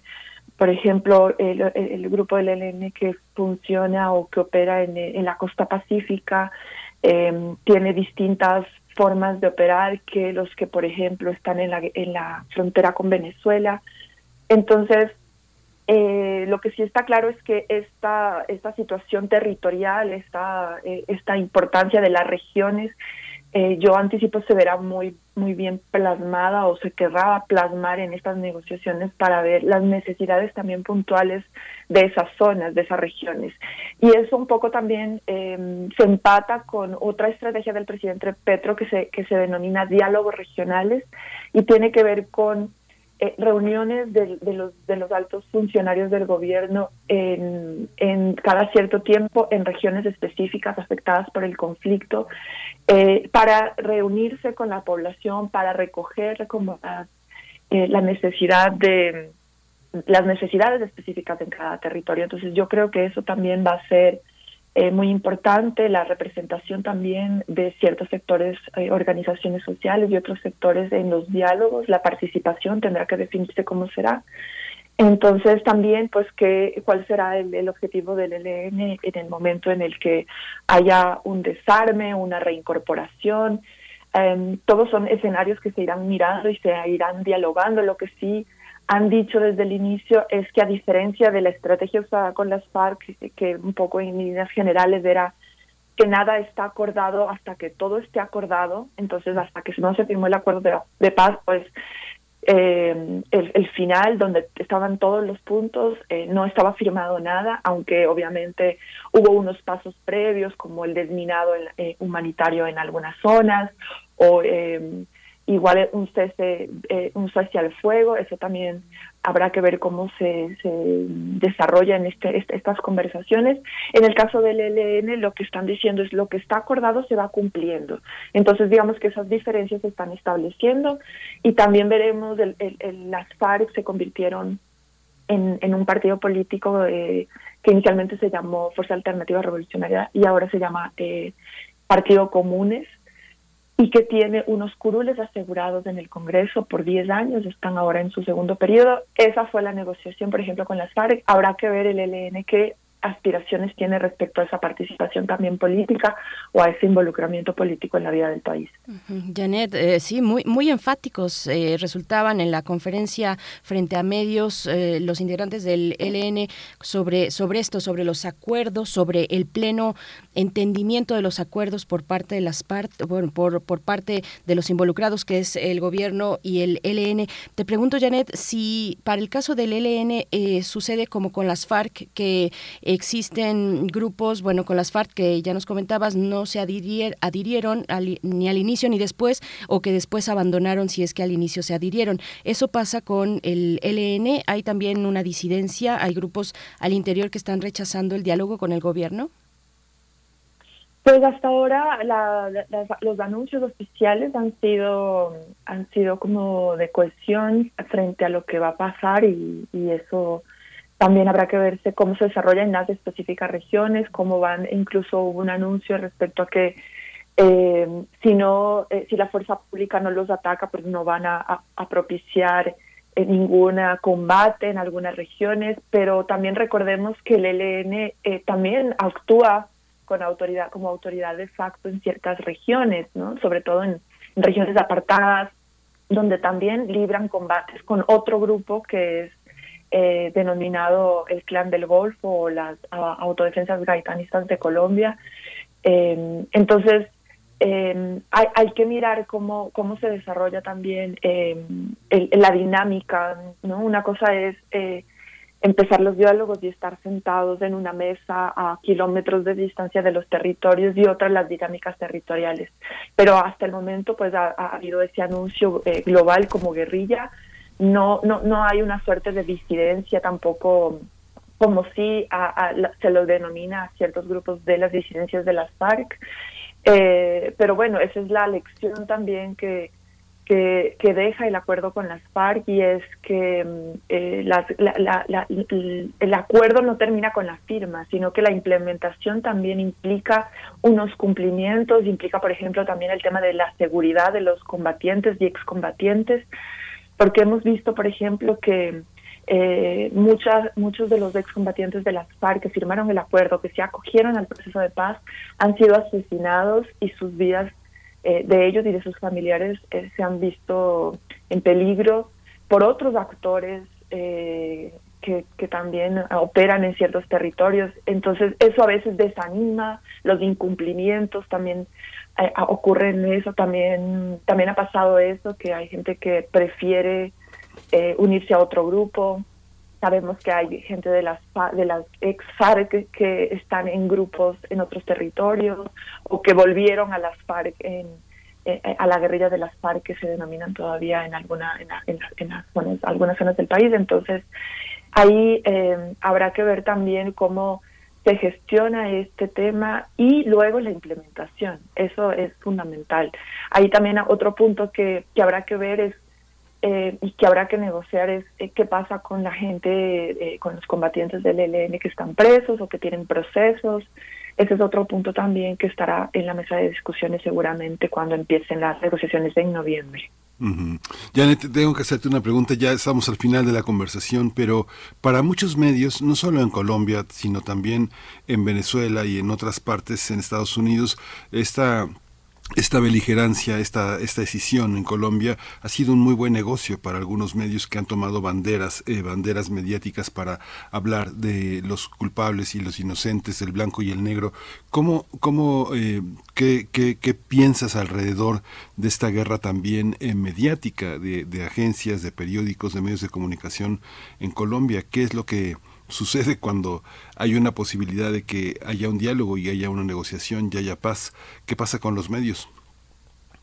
Pues eh, siempre será como importante ver la lectura. De acá es un país que todavía está atravesado por, por eh, muchos temas eh, complejos, incluso eh, las elecciones con el presidente Petro también. y recordemos que fue un giro fundamental en este país porque eh, durante toda su vida republicana eh, solo han estado en el poder eh, gobiernos conservadores y liberales, que era básicamente como se diría en el poder, y el presidente Uribe, que aún está activo, con mucho más bajo perfil que, que en el pasado, pero él sigue siendo un líder muy importante de la derecha en Colombia. Pero el presidente Petro llegó a ser el, como el llegó al poder como el primer presidente de izquierda en, en este país entonces todavía también eso se irradia a la sociedad. Él tuvo hace un par de semanas su, la primera eh, marcha opositora contra la reforma tributaria que él está, él y su gobierno están están eh, eh, proponiendo al Congreso. Entonces ahí también se vio una suerte de, rechazo respecto a, un rechazo inicial, porque recordemos que él apenas está poco más de un mes en el poder, entonces todavía tiene cuatro años por delante.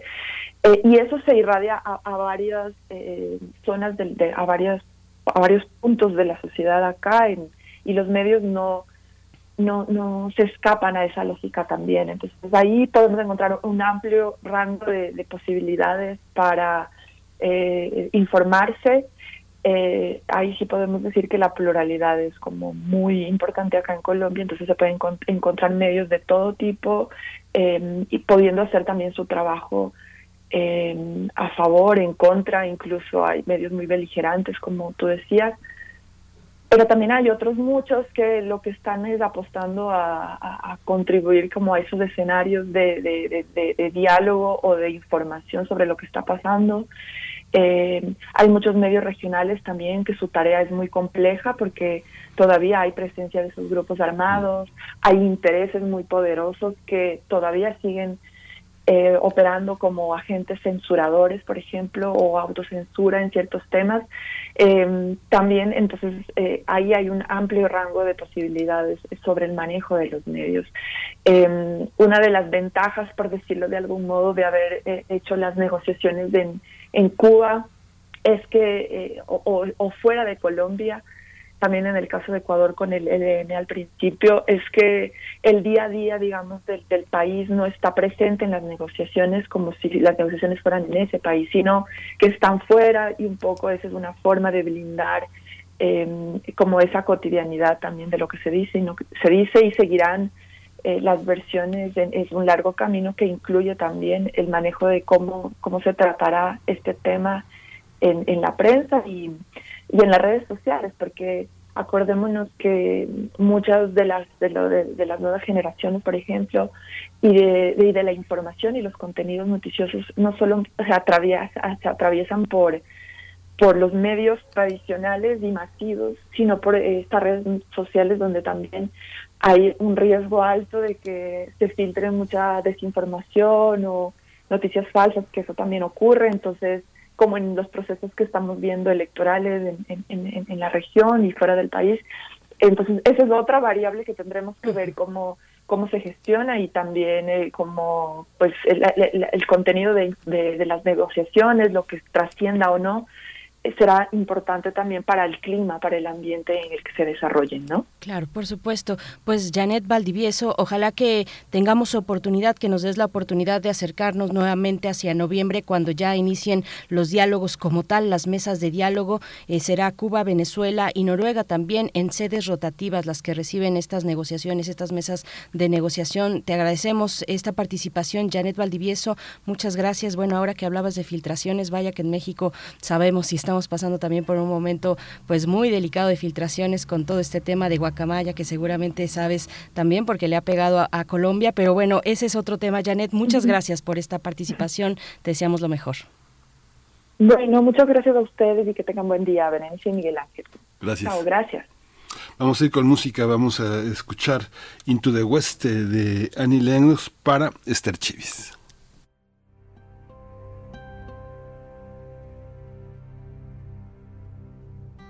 Lay down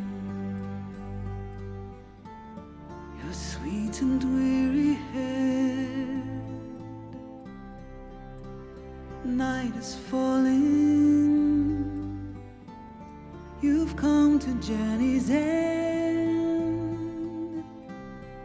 Sleep now. Dream of the ones who came before. They are calling from across a distant shore. Why do you weep?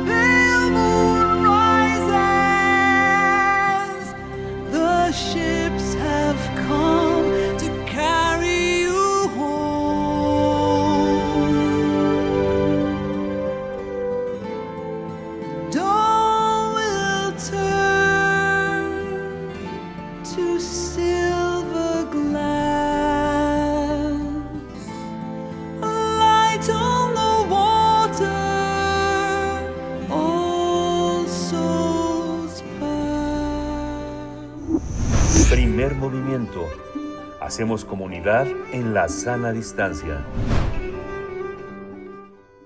Nota del día.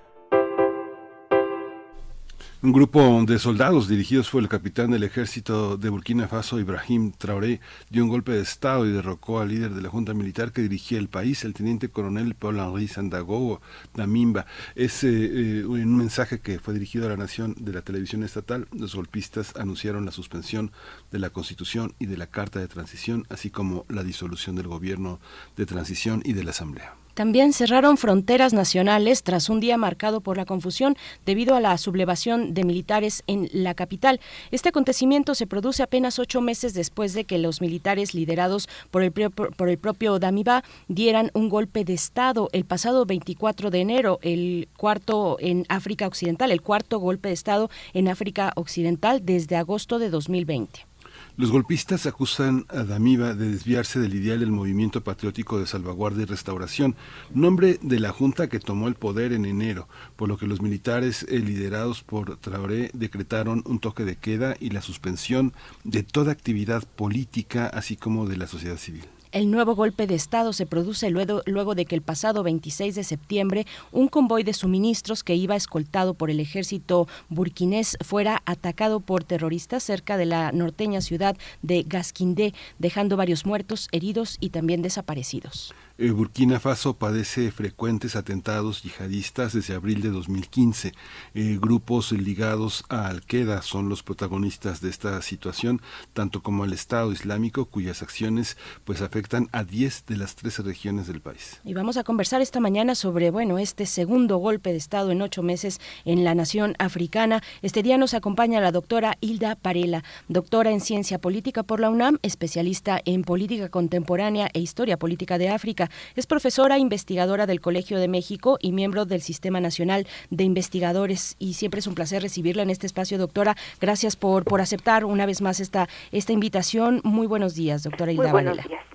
Hola doctora, ¿cómo entender, cómo irradia, hasta dónde llega esta, esta inestabilidad en Burkina Faso? ¿Cómo entenderlo? Bueno, es tremendo. En sentido estricto, este sería, dependiendo cómo maneje uno los golpes de Estado, este sería entre el séptimo y el octavo golpe de Estado en Burkina. Digo entre el séptimo y el octavo, porque en 2015 hubo un golpe de Estado y eh, la población se activó y, y, y evitó el, eh, hubo un contragolpe de alguna forma, por decirlo, ¿no? Entonces sería este séptimo u octavo eh, golpe de Estado la situación es realmente muy difícil. Es un país muy pobre, de los más pobres del mundo, afectado por la sequía. Incluso ahorita, por ejemplo, ya hay reportes de niños que están muriendo eh, por hambre. Y obviamente hay una gran insatisfacción entre la población. Es importante mencionar que este golpe de Estado en general fue muy bien recibido por la población y precisamente lo que ellos piensan es que con este cambio va a haber una salida favorable para todas sus problemáticas, que son muchas. Entre otras, bueno, por un lado está el problema de la seguridad eh, del país. Es una situación sumamente compleja y además tiene una naturaleza eminentemente transnacional. Eh, por un lado, bueno, se dice que desde el 2015 hasta la fecha, eh, este, este primer semestre del 22 ha sido el más eh, dramático, el más violento para la población civil, ya que es importante subrayar que en general los grupos conocidos como yihadistas atacan fundamentalmente a la población civil.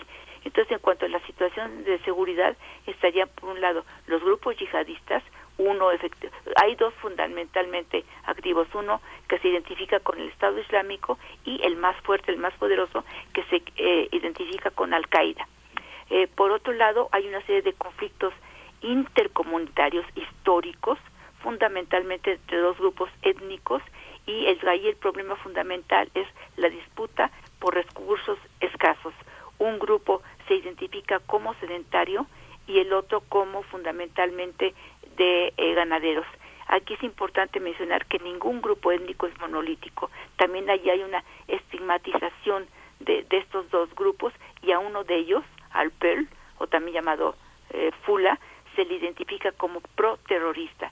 Por otro lado, hay bandas, eh, bandas armadas de ladrones que operan en la zona y que pueden ser también de carácter eh, transnacional. Y por otro lado, el depuesto presidente en enero, Cabore, él precisamente para tratar de contener la situación y viendo que su ejército no podía, empezó a armar a poblador, a población civil, sobre todo empezó a armar a los Mosi, al grupo étnico Mosi, y eh, se les denominó como eh, defensores, eh, luchadores por la defensa eh, voluntarios, pero en realidad de alguna forma eran manipulados por el gobierno. Entonces, bueno, esto plantea un esquema muy difícil, muy, muy dramático para la población civil. Doctora Hilda Varela, ¿qué se le reprocha específicamente al presidente derrocado, eh, presidente mismo que tomó el poder también como, como nos ha dicho y como sabemos y como también nos acompañó usted en aquel momento en enero de este año, también tomó el poder por este por un golpe de estado. Se le reclama, por ejemplo, estar cercano a Francia en las manifestaciones que llegaron hasta incendiar la embajada de Francia en la capital de Burkina Faso. Se escuchaba el grito fuera, fuera Francia de África. ¿Cuál es eh, la situación? ¿Qué se le reclama al presidente derrocado? ¿Cuál es la relación con Francia? ¿Cómo, ¿Qué nos puede contar al respecto? Bueno, aquí hay un aspecto que es importante. El que estaba con Francia era el presidente civil Caboré, derrocado en enero. Él sí estaba con Francia. Incluso cuando eh, hubo el golpe de Estado en contra de, de Caboré, eh, los golpistas le pidieron que antes, o sea, como última medida antes de, del derrocamiento, que se apoyara con Rusia y él no aceptó. Entonces el que era pro-francés era Cabore. Eh, por otro lado, el, el, el golpista de enero, eh, Damiba, él también era prorruso, también se, pero lo que se le critica es que fue incapaz de controlar la situación.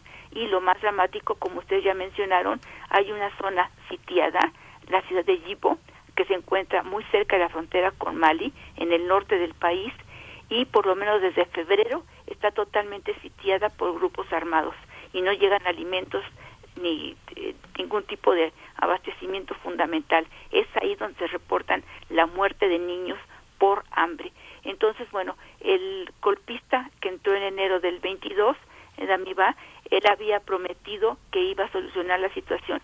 Sin embargo, en septiembre hubo dos, dos eh, actos importantes. Primero, casi no fue publicitado a inicios de septiembre, un convoy que llevaba alimentos precisamente a la zona sitiada fue atacado, fue, un, eh, fue objeto de una emboscada por grupos armados, supuestamente yihadistas, y eh, esa, esa alimentación no llegó pero después, el 24 de septiembre, se volvió a repetir la operación con un contingente de, de eh, camiones muchísimo mayor y además supuestamente tenían apoyo militar tanto en tierra como en aire. Y allí, por ejemplo, eso creó muchísimo eh, conflicto porque el, ese convoy fue también atacado, fue eh, emboscado, hubo una cantidad muy importante de muertos. El gobierno decía que había aproximadamente 11 militares muertos, ahorita se habla que fueron más de 30 militares muertos y se habla de por lo menos 50 civiles desaparecidos, obviamente se supone que son muertos. Y aquí en este segundo eh, eh, intento de llevar alimentos hubo un incidente muy importante. Hay testigos que afirman que había un avión, un, helicóptero de protección del, del convoy que llevaba alimentos. Y cuando se dieron cuenta de la yo ese ese ese helicóptero. Entonces esto provocó muchísima enojo en la población porque decían, bueno, no nos están apoyando, no están haciendo nada realmente por salvar a esta gente. Y en esa coyuntura es como el 30 de septiembre se dio el segundo golpe de Estado. El segundo golpe de Estado por un hombre muy joven, también en principio por prorruso. Aquí el problema fue que el propio nuevo hombre fuerte, eh, Traoré, él afirmó que el depuesto eh, hombre fuerte, Damiba, estaba refugiado en una base francesa, lo que nunca se comprobó primero. Y esto provocó que la gente empezara a atacar la embajada francesa, intereses franceses se agruparan, empezaran a manifestar en frente de una base militar que tiene muchísimo, tiene una base militar francesa, pero aquí lo que se, se dice es que en realidad lo que pretendía Traoré era manipular a la población que se fueran contra Francia y en favor de, de Rusia, porque después se supo que hubo una negociación secreta entre Damiba y Traoré y entre otras cosas le ofrecieron que si él renunciaba voluntariamente por escrito lo iban a dejar salir del país por lo tanto nunca estuvo en una base militar francesa. Francia lo, lo negó, dijo que no estaba en, en ninguna parte custodiada por Francia. Entonces aquí hubo una manipulación y como hay un sentimiento lamentablemente muy prorruso entre la población y aquí también hay algo que es importante llamar la atención. El documental del, del levantamiento, la civil común y corriente con banderas muy grandes Doctora Hilda Varela, ay, y en este punto vamos a detenernos ahí para poder eh, eh, reenlazar porque es un punto muy importante eh, lo que nos está narrando la doctora Hilda Varela. Así es que en unos momentos más vamos a estar con ella. Nos está hablando de este eh, supuesto acuerdo entre el, el actual hombre fuerte, que es Ibrahim Traoré, y el anterior, el que ya está derrocado, eh, eh Damibá, un, posible, un posible acuerdo previo donde pues el objetivo es confundir a la población, dirigirla, encauzarla hacia protestas en contra de Francia, cuál es la posición de Rusia ahí también. Doctora Hilda Varela, ¿está de nuevo con nosotros? ¿Nos escucha? Sí, como no, gracias. Perfectamente. Por favor. Bueno, yo lo que decía, que llama la atención en estas manifestaciones en favor de los nuevos golpistas, que había gente, población común y corriente, con banderas de Rusia bastante grandes. Es una población muy pobre, es difícil pensar cómo pudieron adquirir esas banderas, por un lado, y por otro lado, generalmente en África, cuando la gente protesta, sale con ramas de árbol. Llama muchísimo la atención quién les dio esas banderas de Rusia. Y además, abiertamente, el gobierno de Putin le dio la bienvenida al nuevo golpista, a Traoré. Entonces es indudable que sí están involucrados allí los intereses de Rusia, al igual que en otros países de la zona estos intereses rusos, ¿qué, qué consecuencia van a tener en el, en, el, en el continente? Porque no son los únicos, no es el único país que tiene esta, esta eh, cercanía y esta coquetería con el gobierno de Putin. Sí, bueno, hay una avanzada muy fuerte de Rusia en la zona. Eh, primero fue la República Centroafricana, después fue Guinea, Mali, el tercer país, y ahorita estaría ya abiertamente Burkina Faso. Entonces lo que está haciendo Rusia es avanzar posiciones de alguna forma encontrar aliados más o menos fáciles en, en África que les promete eh, ayuda en la realidad no se les proporciona. No, ahorita Rusia no está en condiciones de proporcionar ayuda económica precisamente por la situación en Ucrania, pero quiere de alguna forma tener votos, por ejemplo, en la Asamblea General de las Naciones Unidas, tener de alguna forma decir que tiene una posición de fuerza sobre el terreno, en este caso en específicamente en el continente africano. Entonces, es básicamente una posición eh, política y estratégica la que está buscando Rusia en estos países. Doctora Hilda Varela, ¿y cuál es la posición de Francia? ¿Qué se espera por parte de Francia? ¿Qué se ha declarado pues ante este rechazo eh, de la sociedad, al menos en Burkina Faso, en la capital? No sé si es lo mismo en, en, otros eh, en otros países del África Occidental que también han tenido pues golpes golpes de estado, como nos ha narrado Mali, Guinea. Eh, ¿Cuál es la, postura, la posición de África, el poder y el juego que pueda tener en estos momentos? obviamente ha desmentido haber tenido cualquier eh, apoyando al, a la hora de puesto eh. Y lo que Francia está ahorita un poco es a la espera de qué es lo que sucede. Es importante tomar en cuenta que precisamente, supuestamente para eh, atacar al yihadismo, para controlar al yihadismo armado en la zona y en general solucionar el problema de seguridad en toda la zona, Francia desde hace tiempo eh, envió fuerzas militares eh, a, varios países, sobre todo del Sahel central, que precisamente Burkina Faso sería parte. Ahí en Burkina hay una unidad de fuerzas especiales de Francia y lo que se dice es que Francia no ha podido hacer absolutamente nada para garantizar la seguridad de la población civil. Entonces hay un reclamo muy fuerte contra Francia. Lo único que se ha limitado es primero a desmentir que estaban apoyando a Damiba, que tenían refugiado, lo que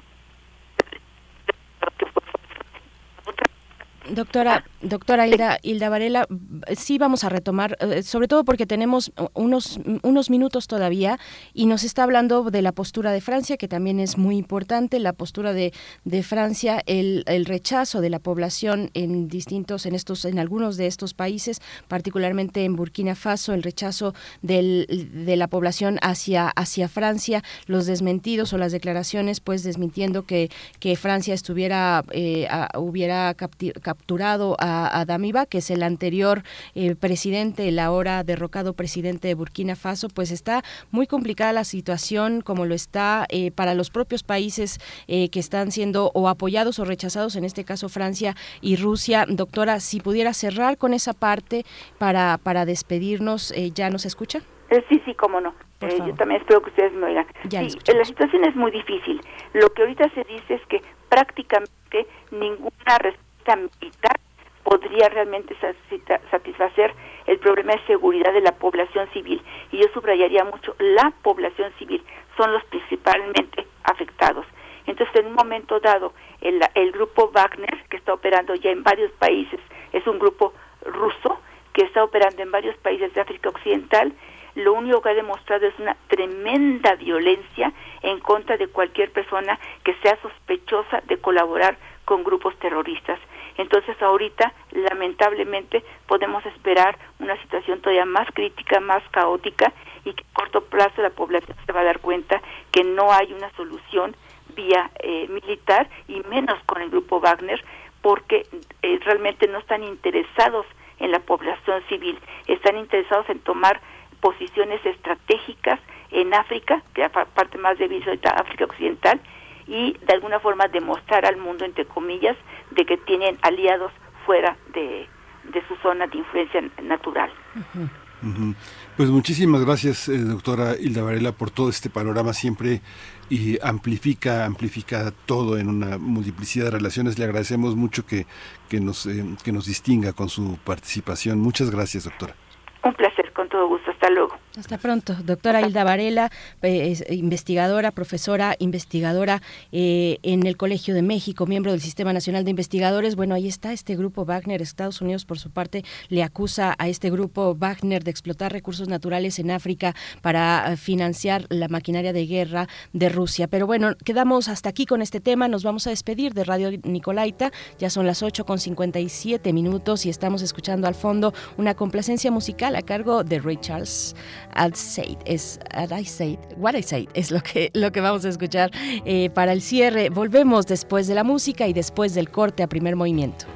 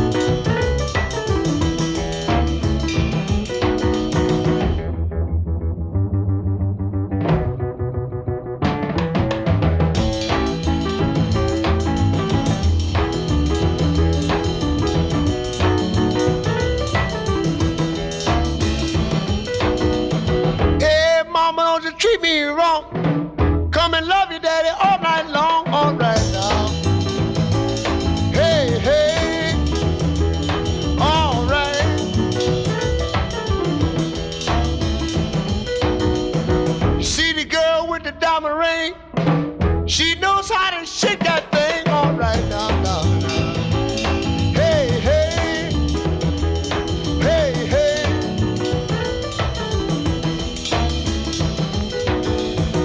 Tell your mama, tell your pa, I'm gonna send you back to Arkansas. Oh, yes, ma'am.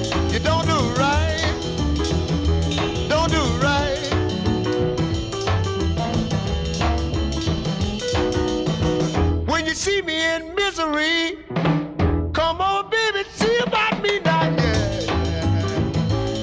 Oh.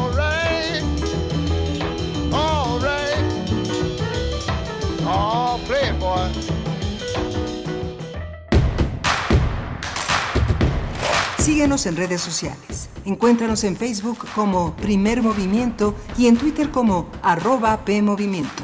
Hagamos comunidad.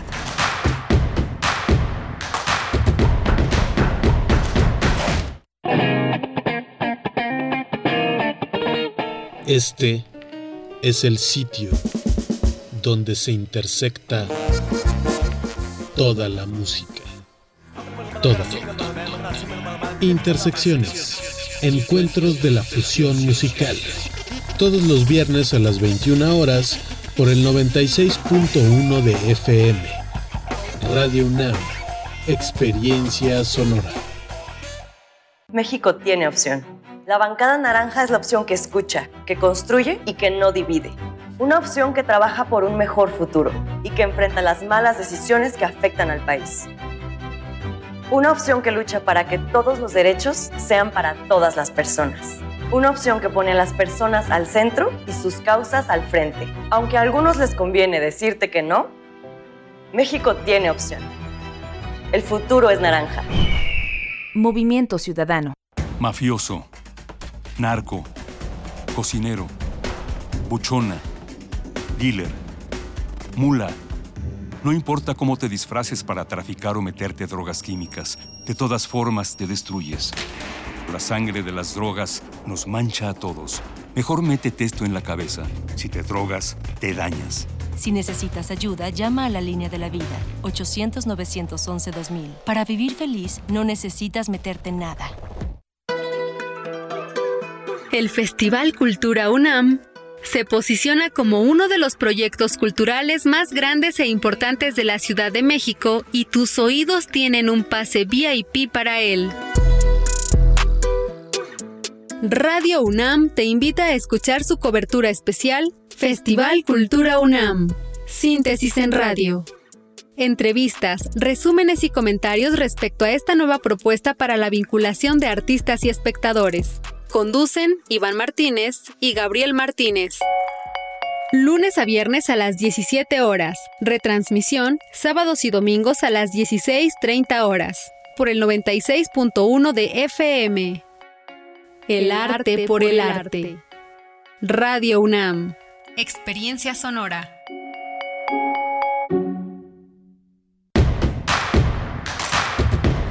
Encuentra la música de primer movimiento día a día en el Spotify de Radio UNAM y agréganos a tus favoritos.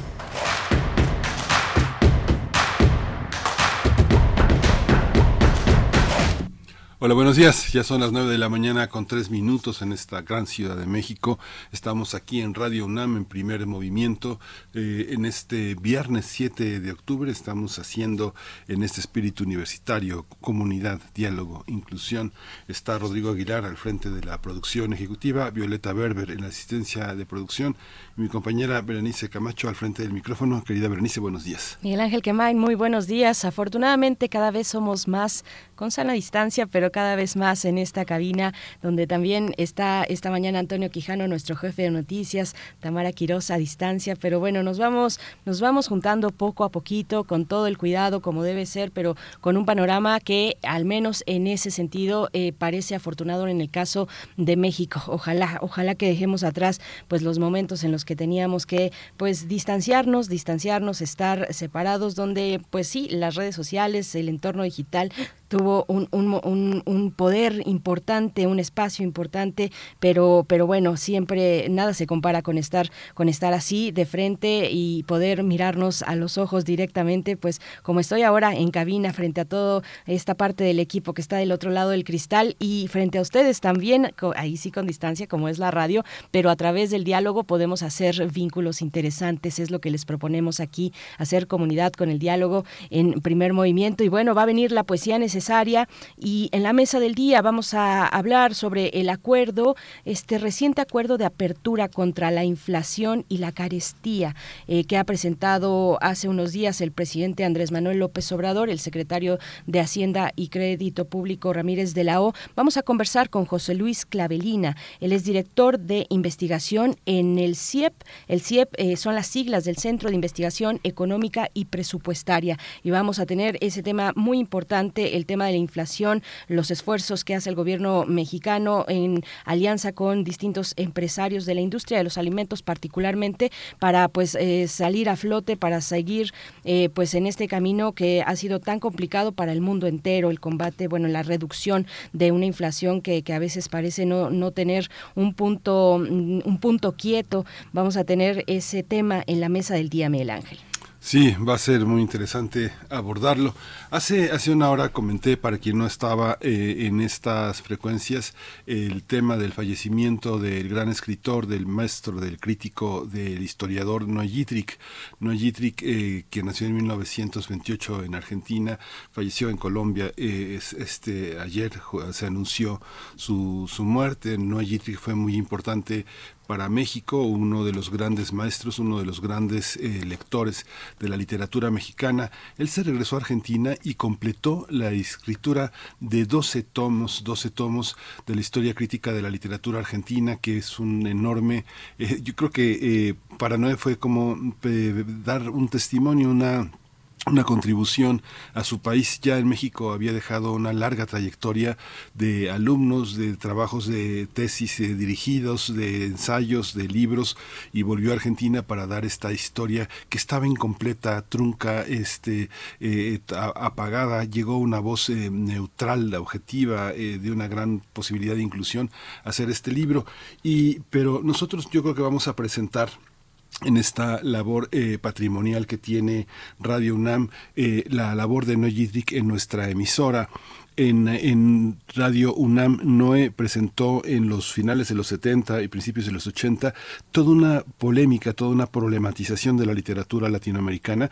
En 79 hizo, arrancaron con cinco programas sobre José Lezama Lima, Juan Rulfo, Onetti, José Bianco, Augusto Roabastos, y luego Después eh, hizo ya en el 81 también una serie de nueve programas sobre problemas de la novela latinoamericana. Él había publicado ya en sábado en el suplemento de Huberto Batis toda una serie de textos, había publicado en, en Marcha, en varias revistas que estaban en México, esta problematización de la literatura latinoamericana, pero tenemos en, en Radio UNAM una serie de 15 de programas de 15 minutos sobre este tema. Así que bueno, fue otra de las voces que pasó por esta gran emisión emisora y que dejó su testimonio y que forma parte del testimonio del patrimonio sonoro que tenemos aquí en la, en la fonoteca de Radio UNAM. Así que yo creo que pronto eh, se digitalizará y se pondrá a disposición de nuestros radioescuchas esta pequeña serie de joyas eh, de Noyitric para nuestra casa de estudios. Sí, caray, eh, Yolanda Medina, nuestra jefa de fonoteca, es quien nos informaba el día de ayer que aún no están digitalizados. Ojalá se realice esa, esa labor y que tengamos la oportunidad de acercarnos. Y a estos son nueve programas los que mencionabas, Miguel Ángel, con una duración de 15 minutos cada uno que abarcan las fechas de, bueno, los años del, eh, en, en realidad se desarrollan en, en el 81, estos nueve programas en 1981, problemas de la novela latinoamericana y los textos latinoamericanos eh, en 1979. Pues bueno, uh, sí, y, en cuanto tengamos eh, pues ese material pues, eh, digitalizado, ese material con la posibilidad de difundirlo en las frecuencias universitarias, pues estaremos nosotros haciendo esa anotación para todos ustedes para que no se lo pierdan. Y una una semana también como decíamos una semana pues mm, pues de pérdidas importantes para la literatura eh, al centro por supuesto David Huerta de quien será la poesía en unos momentos más y también Javier Raya al principio de la semana eh, pues de, de, de otro de otro digamos de otro contexto de otro de otra generación incluso distante mm, o con una gran distancia generacional con estos dos otros escritores, pero Javier Raya también pues dejó un legado pues interesante a, pesar de digamos de una corta eh, entre comillas una corta trayectoria porque murió muy joven eh, a los treinta y pocos años, 36 años de edad. Eh, de nuevo no he, revisado bien ese dato, pero recuerdo que era ese por ahí. pero bueno, muy joven finalmente, pero que, que, tuvo un uso también y, realizó un uso de las de lo digital, de, de blogs, de, de, su misma cuenta de Twitter, además de publicaciones en, en, forma, digamos, de manera tradicional, sí, sí dio un empleo interesante a las redes sociales, al entorno digital para, para, pues, para su trabajo, su trabajo poético y bueno, pues sí, está ahí esta serie de, pérdidas mm, pues muy importante que se dieron dura, durante esta semana eh, pues y que hemos estado recordando aquí, Miguel Ángel. Sí, Sí, bueno, pues habrá que seguir adelante. La literatura es uno de los grandes motores, uno de los grandes espíritus de la época, eh, eh, una, un espacio de anunciación, un espacio de memoria, de recuerdo, de generación de imágenes. Y bueno, pues vamos a la poesía necesaria, si estás lista. Me estoy muy lista, vamos con la poesía. Es hora de poesía necesaria. Lo anunciado, pues seguiremos con eh, poesía de David Huerta. Malva Flores, eh, pues en ocasión de esta lamentable noticia del fallecimiento de David Huerta, Malva Flores, también escritora mexicana, pues nos da una entrada para en, la revista Letras Libres, en el portal digital, en la versión digital de Letras Libres, donde describe a David Huerta como un poeta de la materia, de su pulsión, de su olor y de su brillo. Todo en él es presencia. David Huerta siempre supo hacernos sus cómplices, sus interlocutores. Vimos entonces formas de la realidad examinadas a la luz. Es un extracto de, una entrega, una entrada muy, muy interesante y muy bella también de Malva Flores eh, para el portal de Letras Libres, repito, en ocasión del, fallecimiento de David Huerta. Y vamos a ir hacia allá. Van a escuchar, les propongo escuchar el poema que se titula La moneda del mundo. La moneda del mundo que después irá acompañada de la música de Pink Floyd, la música de Pink Floyd porque además es viernes. Así es que vamos con La moneda del mundo de David Huerta. Aquí estamos, la moneda del mundo. En el silencio estricto de la fuente, una moneda cae y transfigura la sola superficie de la mente.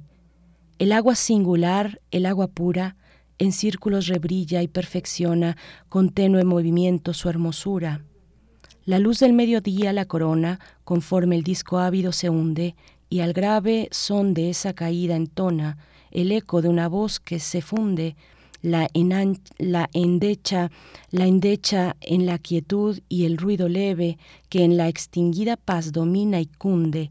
El agua entonces en sí misma bebe su imagen, su materia, sus esencias y el esplendor de su reposo breve sin problema de cristal y transparencias, era en inmóvil sueño.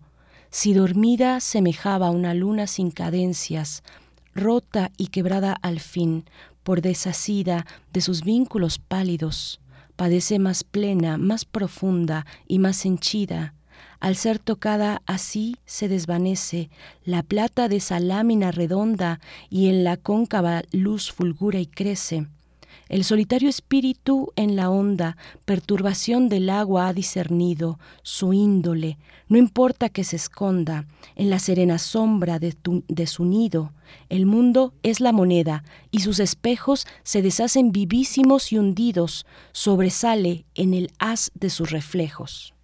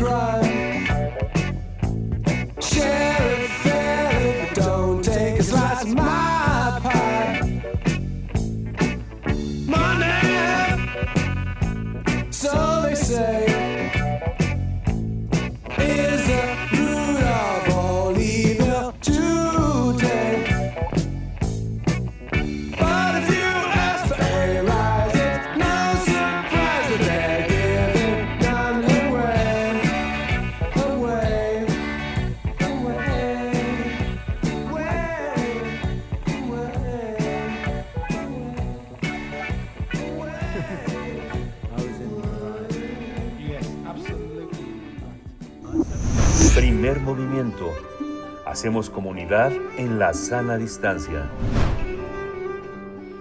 No crean que se nos olvida que tenemos recomendaciones desde el Fondo de Cultura Económica para todos ustedes, recomendaciones literarias y bueno, en esta ocasión nuestra querida amiga, colega y escritora Verónica Ortiz nos trae otra joya, porque en esta y en todas en realidad lo hace, pero esta, esta me gusta mucho. Soy muy, muy, muy fan de Cristina Peri Rossi y es lo que vamos a escuchar. Va, ah, nos da Ver Ortiz una recomendación sobre Cristina Peri Rossi, Premio Cervantes 2021, uruguaya exiliada en España. Así es que vamos con esto, Nocturno Urbano, Relatos y Poemas.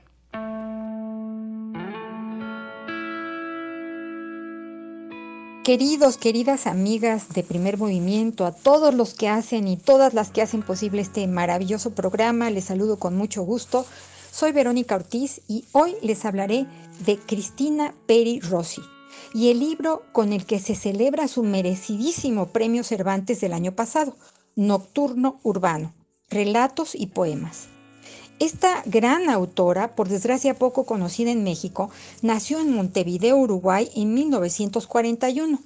Cristina está considerada como una de las voces más críticas y destacadas de las letras hispanas y la única mujer vinculada al boom latinoamericano, movimiento donde participaron Gabriel García Márquez, Julio Cortázar, Vargas Llosa, Carlos Fuentes.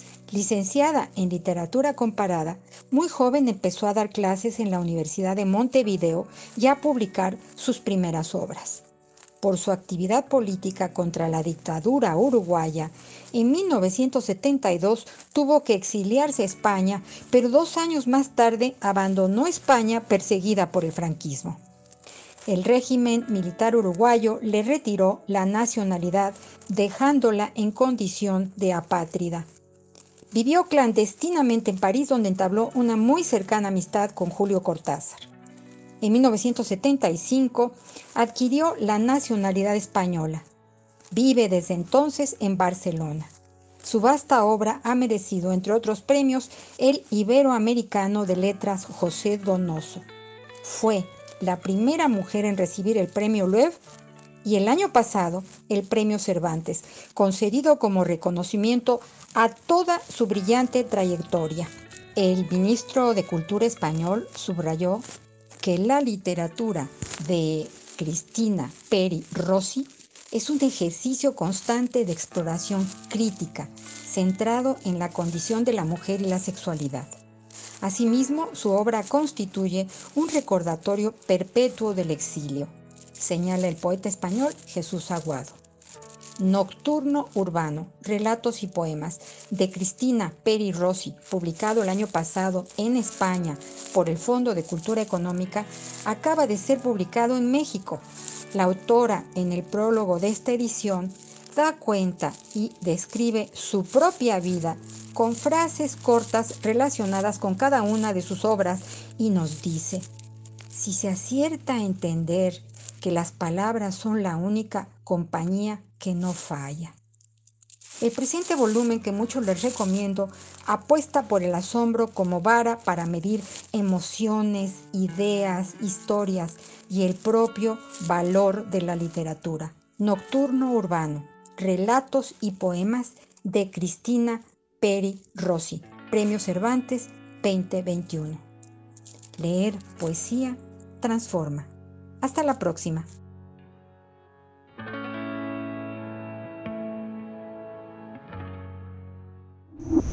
Primer movimiento. Hacemos comunidad en la sana distancia.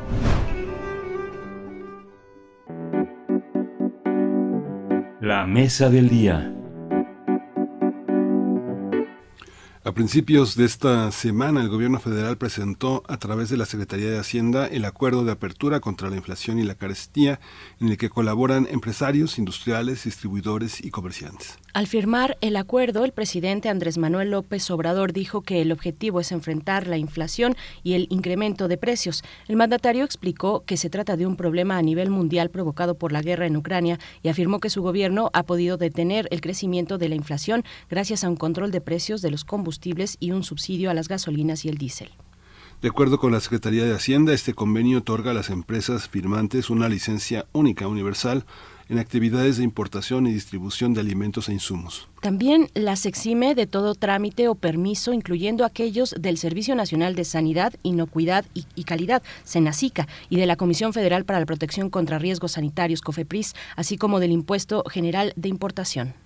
También durante la duración del acuerdo, la autoridad suspenderá la revisión de toda regulación que se considere impida o encarezca la importación e internación de, alimentos y su movilidad dentro del país.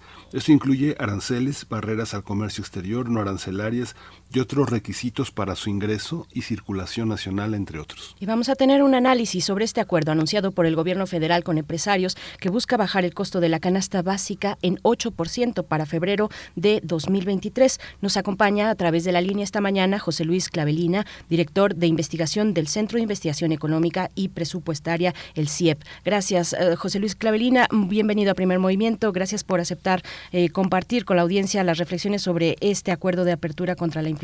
Buenos días. ¿Qué tal? Buenos días, Berenice Miguel Ángel. ¿Cómo estás? Muchas gracias, José Luis. Eh, si pudieras refrescarnos cuál es el contenido de este acuerdo y cómo, cuál es la cuál es la importancia, cuál es la, la, importancia histórica y coyuntural de este de este acuerdo entre empresarios y gobierno federal. Sí, bueno, este acuerdo, como ya se mencionaba en la cápsula, el acuerdo de apertura contra la inflación y la carestía, pues es un nuevo acuerdo, de aquel que se presentó ya a inicios de año, que pretende, con 10 puntos que, que se mencionan en el acuerdo, tratar de controlar la inflación de aquí al menos hasta febrero del próximo año. Eh, también hay que eh, dimensionar el, acuerdo, ¿no? Este, digamos, no se controlan todos los precios. El acuerdo va específicamente a 24 precios de la canasta básica. Esto es alrededor del 28% de los productos que integran la canasta básica. Y pues alrededor del 8% de lo que integra todo el, la canasta de bienes que compone el índice nacional de precios al consumidor. Entonces, yo creo que el efecto que puede tener en contener la inflación eh, es limitado y así lo ha demostrado también el, digamos el acuerdo, el pacto anterior.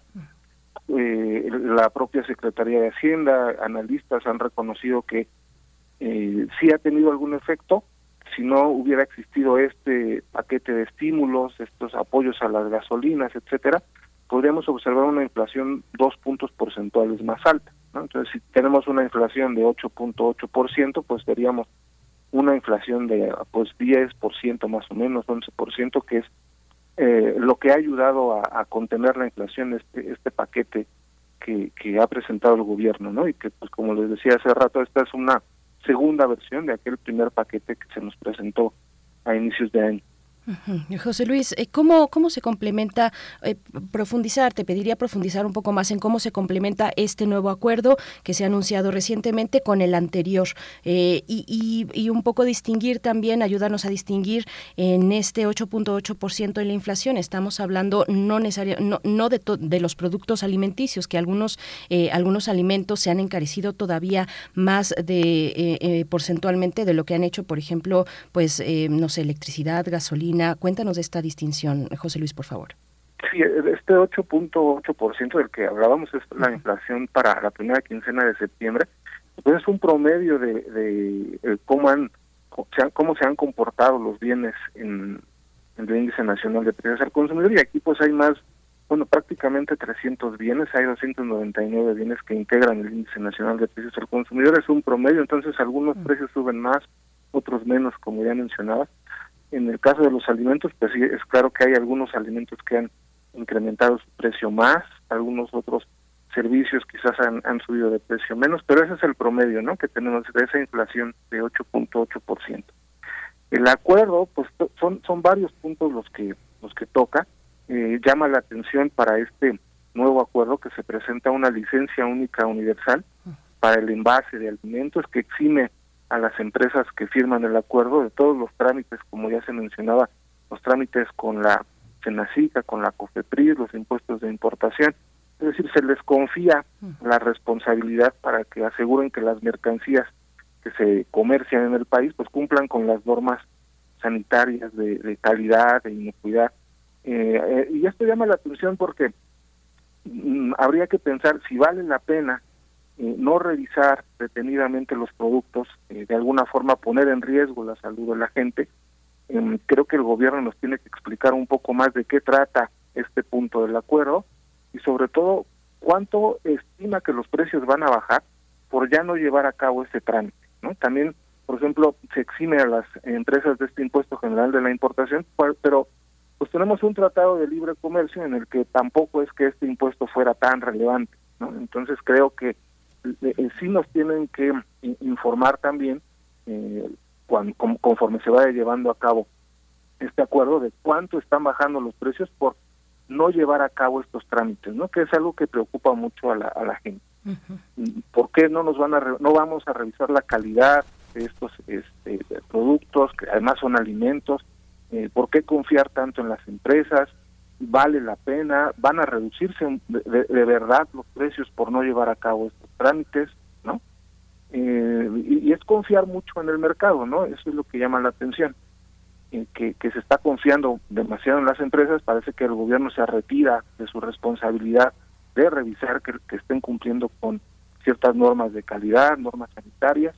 Eh, ojalá este, pues nos, nos informen bien cuánto van a bajar los, los precios por no llevar a cabo o por suspender a estas empresas, exigirlas de esta responsabilidad. Igual pues se, se, suspende toda regulación que se considera que va a encarecer la importación de alimentos y, su movilidad dentro del país, que son barreras arancelarias, barreras, no arancelarias al comercio exterior y otros requisitos, ¿no?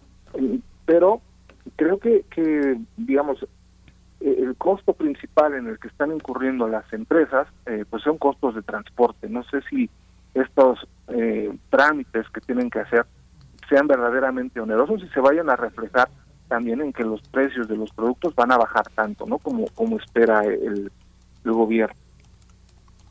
Pero es que no van a bajar, ¿no? Sino que se va a detener la inflación, no es, una baja. ¿Por qué habría, por qué habría que desconfiar, José Luis, de las empresas? ¿Por qué tú crees que retirar la, dar la confianza es retirar la responsabilidad? Tal vez al contrario, ¿no? asumir una enorme responsabilidad al, al, al creer en ellos. Son empresarios de primer orden, ¿o no? Bueno, eh, el gobierno anunció que la inflación eh, o que esperaba que, se redujera ¿no? el precio de la canasta básica en 8%. Entonces, sí espera que estas medidas reduzcan los precios, ¿no? Eh, o al menos los precios de la canasta básica. Eh, y en cuanto a confiar o no en, las empresas, bueno, me parece que habría que preguntarnos, bueno, ¿y qué pasa si no cumplen con estos acuerdos? ¿Qué pasa si hay un brote de salmonela o alguna otra enfermedad por no haber revisado estos productos, ¿no? ¿Quién tendría la culpa? ¿Las empresas o el gobierno? ¿Quién va a reparar el daño? ¿Las empresas o el gobierno? Y, eh, yo creo que hay que pensar este, cuánto van a bajar los precios por esta medida y cuánto va a dejar de percibir también el Estado por este tipo de impuestos. Hay, muchas dudas y riesgos, me parece, en esta medida. Quizás lo tendrían que explicar un poco más a qué se refiere, ¿no? Eh, eh, pero, pero algo que a mí me llama la atención eh, particularmente de este gobierno es que confiar mucho en estas empresas, dejarlas de regular, eh, aun cuando son grandes empresas, pues, me parece algo que, que, en los libros de texto no se marca como algo neoliberal y me llama la atención que este gobierno en el que supuestamente eso ya concluyó pues se adopten este tipo de medidas. José Luis, eh, bueno, ahí el, dato lo tenemos, nos lo dio en la presentación el secretario de Hacienda, el, la reducción del 8% que hemos estado hablando aquí en esta canasta básica de 24 productos que actualmente cuesta 1.129 pesos, quedaría para febrero de 2023 o en este transcurso de tiempo en 1.039 pesos de 1.129 a 1.039 promedio, eh, para, para tener ese dato ahí eh, sobre, sobre la cuestión anterior. Y te, y te pregunto, a mí me llamó mucho la atención cuando habla el, el, secretario de Hacienda sobre atender, eh, dar prioridad o atender con interés algunas, eh, eh, digamos, situaciones particulares de algunos alimentos específicos, sobre todo en cuestiones o sobreponerse a cuestiones de, de competencia desleal ciclos de consumo, restricciones al comercio o alguna otra que no sea factible de superar por la propia empresa y afecte a, la oferta de alimentos, afectar la oferta de alimentos. Eh, ¿Cuál es, cómo, cómo traducir, cómo traducir este, este que es uno de los puntos que, que comunicó el secretario de Hacienda? ¿De qué estamos hablando? Estamos hablando de delincuencia organizada, de qué cuestión, de qué situaciones de la relación con Estados Unidos. ¿Cuál es, cuál es a tu consideración, cómo leer este, este punto? Bueno, en el, en el acuerdo se menciona que la, autoridad va a atender ¿no? los casos en los que se presentan situaciones de competencia desleal, de restricciones al comercio, eh, también que bueno va a cancelar la exportación incluso de algunos productos como maíz blanco, frijol, sardina, no, este, aluminio, chatarra de aluminio para eh, en los envases de los alimentos. Eh, me, parece que, bueno, hay cosas que ya se tienen que estar haciendo, o sea, esto de combatir la competencia desleal, este, fortalecer la producción nacional, son cuestiones que se deben estar atendiendo, haya o no haya acuerdo para, eh, digamos, este, combatir la inflación y la carestía, son cuestiones que pues el gobierno ya debe de atender, y hay otras que se mencionan en el propio acuerdo, como estas que te mencionaba de mm, limitar no las exportaciones de maíz blanco, frijol, etcétera, que me parece, eh, bueno, intentan mandar la señal de que se está luchando contra la inflación, contra la carestía, pero son productos en los que ya somos deficitarios. Entonces, siempre tenemos un déficit comercial de estos productos. No hay necesidad de impedir las exportaciones porque de hecho no hacemos muchas exportaciones de estos productos, más bien importamos. Creo que el acuerdo eh, va en, el sentido correcto, apoya a la producción de, ciertos eh, bienes, principalmente alimentos, proporciona apoyo para que la inflación no se salga de control, pero también hay que eh, tener en cuenta que, como se mencionaba en un inicio, esta inflación eh, no es producto solamente de cuestiones internas, es un producto también de cuestiones que vienen del exterior, sobre las cuales no tenemos control y entonces el alcance del de, acuerdo, la efectividad del control de precios que se tenga, pues va a ser de, alguna forma limitada. El alcance va a ser limitado por esta cuestión. Hay, cuestiones del exterior, como los precios de, de, todos los alimentos que se fijan en el exterior, los precios de, de varias materias primas, los de los combustibles, eh, los conflictos geopolíticos que pueden de todas maneras afectar el precio de, del gas, del petróleo, de la gasolina, etcétera, que eh, sobre los cuales no, no podemos incidir y que eh, de todas maneras afectan de forma importante un, componente importado ¿no? que tenemos de inflación, pero que se ven reflejados sí en los precios que nosotros observamos día a día.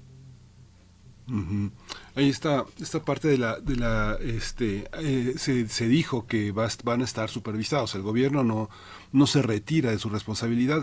ambos partes aceptaron que la tarea de verificación la tiene la Procuraduría Federal del Consumidor y que tiene la autoridad que se delega, que se, que se suspende en otros ámbitos para que la ejerza en su facultad de fiscalización y sanción, sanción que en muchos terrenos no tiene la Procuraduría Federal del Consumidor, pero que bajo este acuerdo sí las va a tener en cualquiera de las etapas de la cadena de intermediación y distribución.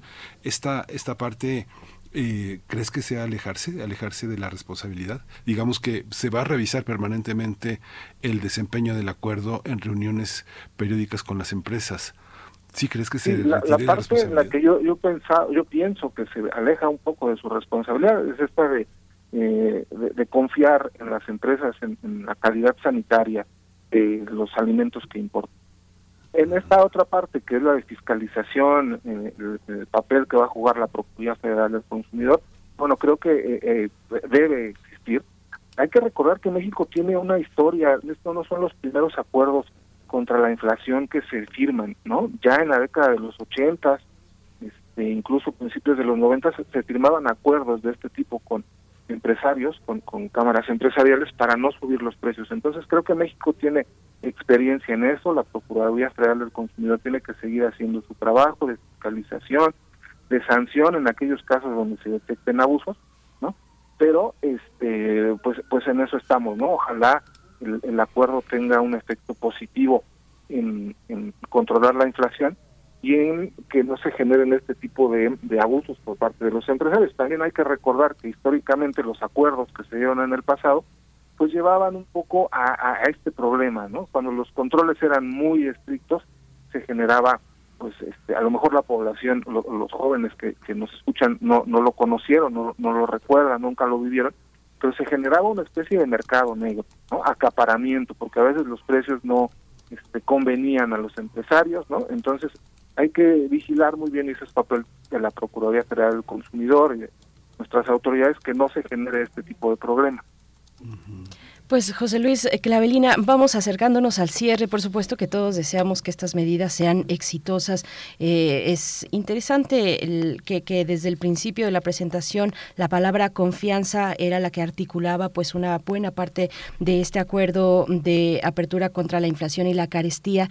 Ah, ya para acercarnos al cierre, José Luis, pues en su conjunto, ¿cómo lo ves? Eh, ¿Lo ves suficiente o en su caso qué, qué adicionarías desde el análisis a, a un pues a un plan que pretende eh, pues que tiene esta esta pretensión tan importante tan necesaria para la economía popular como dijo el propio presidente. Cómo cómo lo ves tú para para cerrar esta conversación A mí me parece que es un esfuerzo importante del gobierno para tratar de controlar los precios, que eh, tenemos que pensar también y darnos cuenta de que se trata de un acuerdo que va enfocado a cierto número de bienes, que no son todos los bienes de la economía y que por, por ende, aunque tenga éxito, el efecto que puede tener en el control de todos los precios es limitado. Sin embargo, es un esfuerzo importante por parte de las autoridades para controlar la inflación. Eh, yo, yo creo eh, que, que además este, se está haciendo un esfuerzo muy importante también en términos presupuestarios, porque hay que recordar que los eh, apoyos que se dan a los precios de las gasolinas también implican un costo fiscal importante que hay que tenerlo en cuenta. Este año van a ser alrededor de 400 mil millones de pesos que se van a gastar en eh, generar estos apoyos fiscales a los precios de los combustibles. Entonces, es algo que nos está costando a todos, ¿no? Y hay que revisar hacia futuro si eh, el costo de oportunidad en el que estamos incurriendo, si estas medidas efectivamente nos están ayudando a controlar la inflación de forma adecuada o si estamos utilizando los recursos en algo que eh, podríamos este, utilizar en, otra cosa, ¿no? Estos 400 mil millones de pesos, solo para ponerlo en, contexto de apoyo a, la gasolina, es prácticamente todo lo que se planea para eh, el presupuesto de la Secretaría de Bienestar del próximo año. No es una cantidad menor. Eh, hay que hay que estar pendientes de- de- del comportamiento de estos recursos. Pues muchísimas gracias, Solís Calvillo, por esta, por esta conversación. Te agradecemos mucho que estén, que este Clavelina, que estén eh, tan, tan, tan pendientes de todo este es- espacio desde un ámbito de investigación. Te agradecemos muchísimo eh, que en nombre del Centro de Investigación Económica y Presupuestaria hayas estado con nosotros, eh, José Luis Clavelina. Muchas gracias, eh, Miguel Ángel Bernice. Estamos a sus órdenes. Saludos. Gracias. Más quería agregar un dato que eh, hace algunos eh, se- meses hubo una reunión con la FAO, que la ONU.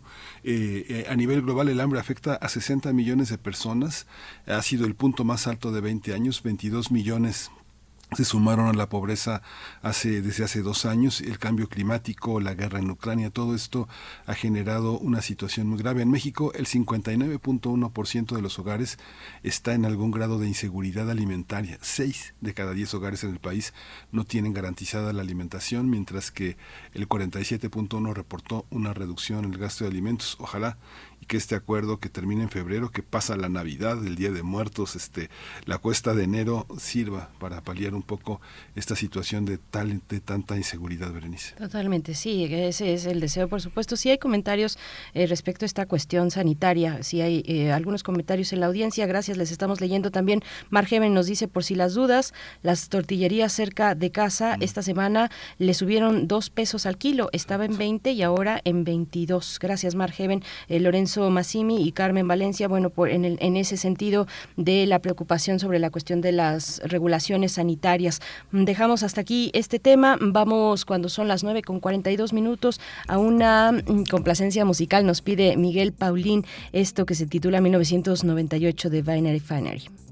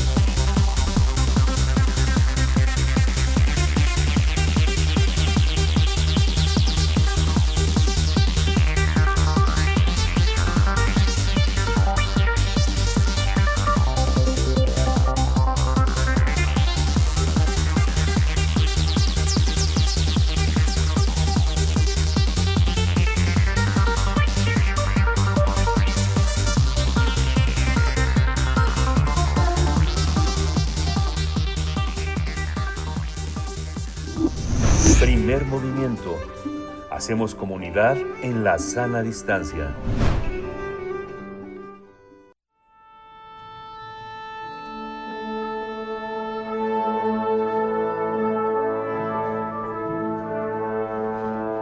Afina tus oídos. Aquí te presentamos una recomendación musical.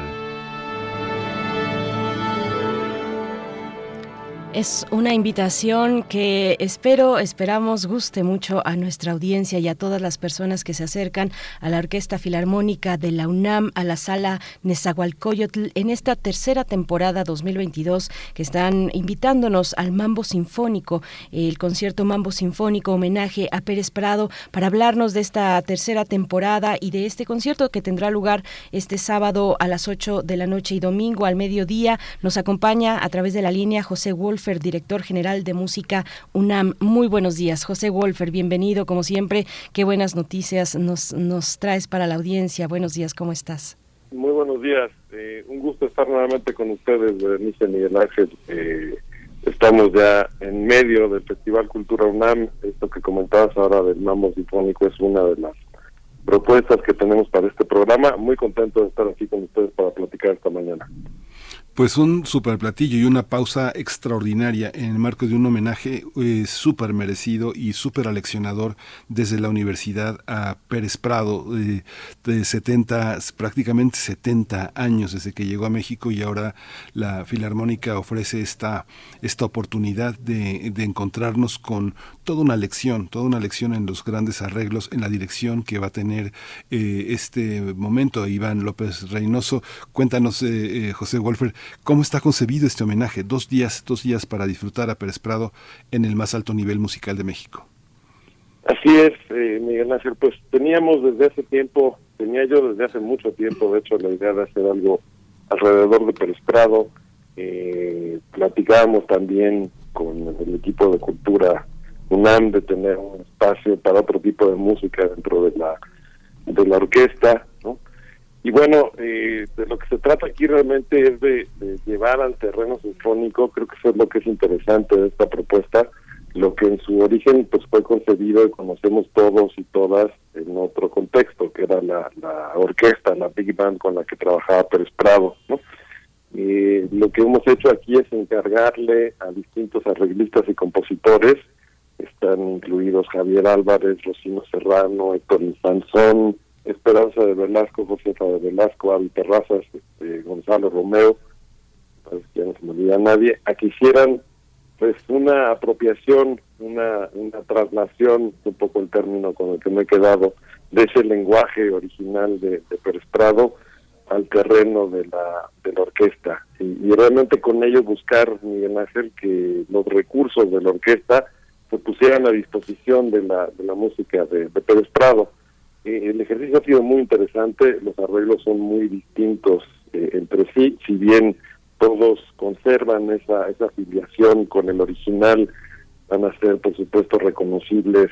El mambo número 5, el mambo número 8, Chula Linda, Caballo Negro, eh, pero nos, nos permitirán apreciar el, genio, yo creo que, es de una vigencia todavía total de, de Pérez Prado, ahora en un contexto un poco distinto, Miguel Ángel.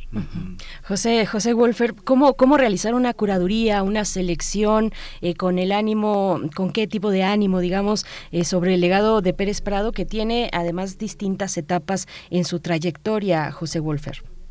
Sí, hicimos una selección de, mambos pensando en que, en que hubiera también pues un cierto contraste en que funcionaran, son 15 mambos en total los que se van a presentar este fin de semana, que ofrecieran al mismo tiempo que tenían, digamos, un, factor de, ser reconocibles para, para el público, que también nos permitieran transitar por las distintas propuestas de, de Pérez porque quizá, eh, Berenice, pensamos en el mambo y pensamos en el 1, 2, 3, el que comienza, el mambo 8, eh, digamos, un, un, ritmo muy muy animado, pero el registro de Pérez Prado era muy variado, ¿no? Eh, platicando, por ejemplo, con Javier Álvarez, estaba eh, pensando en, en, orquestar Caballo Negro, ¿no? que es un mambo que él conoce bien y con el que de hecho trabajó en algún momento para hacer una pieza electroacústica, me decía Javier, pues eso de hecho es un bolero, ¿no? pues sí, es, es, es un bolero, tiene otro ritmo, tiene otras características musicales. Bueno, desde los mambos más vertiginosos hasta los mambos más lentos, estoy pensando también, por ejemplo, en Wendolin, que es otro que está incluido en el programa, pues hay, hay una variedad de registros y de intenciones. Con ese afán fue que seleccionamos estos 15 mambos y luego nos acercamos con, los compositores para proponérselos. Algunos de ellos, en el caso, por ejemplo, de Javier Álvarez, pasó también con, con Anthony Sansón, estaba muy interesado en hacer el mambo a la Kenton. De entrada nos dijeron, pues yo quisiera hacer este, ¿no? O sea, traigo esto en la cabeza y es el que me gustaría trabajar. Entonces fue fue también un proceso de, de, de ir y venir con los arreglistas, con las compositoras y los compositores.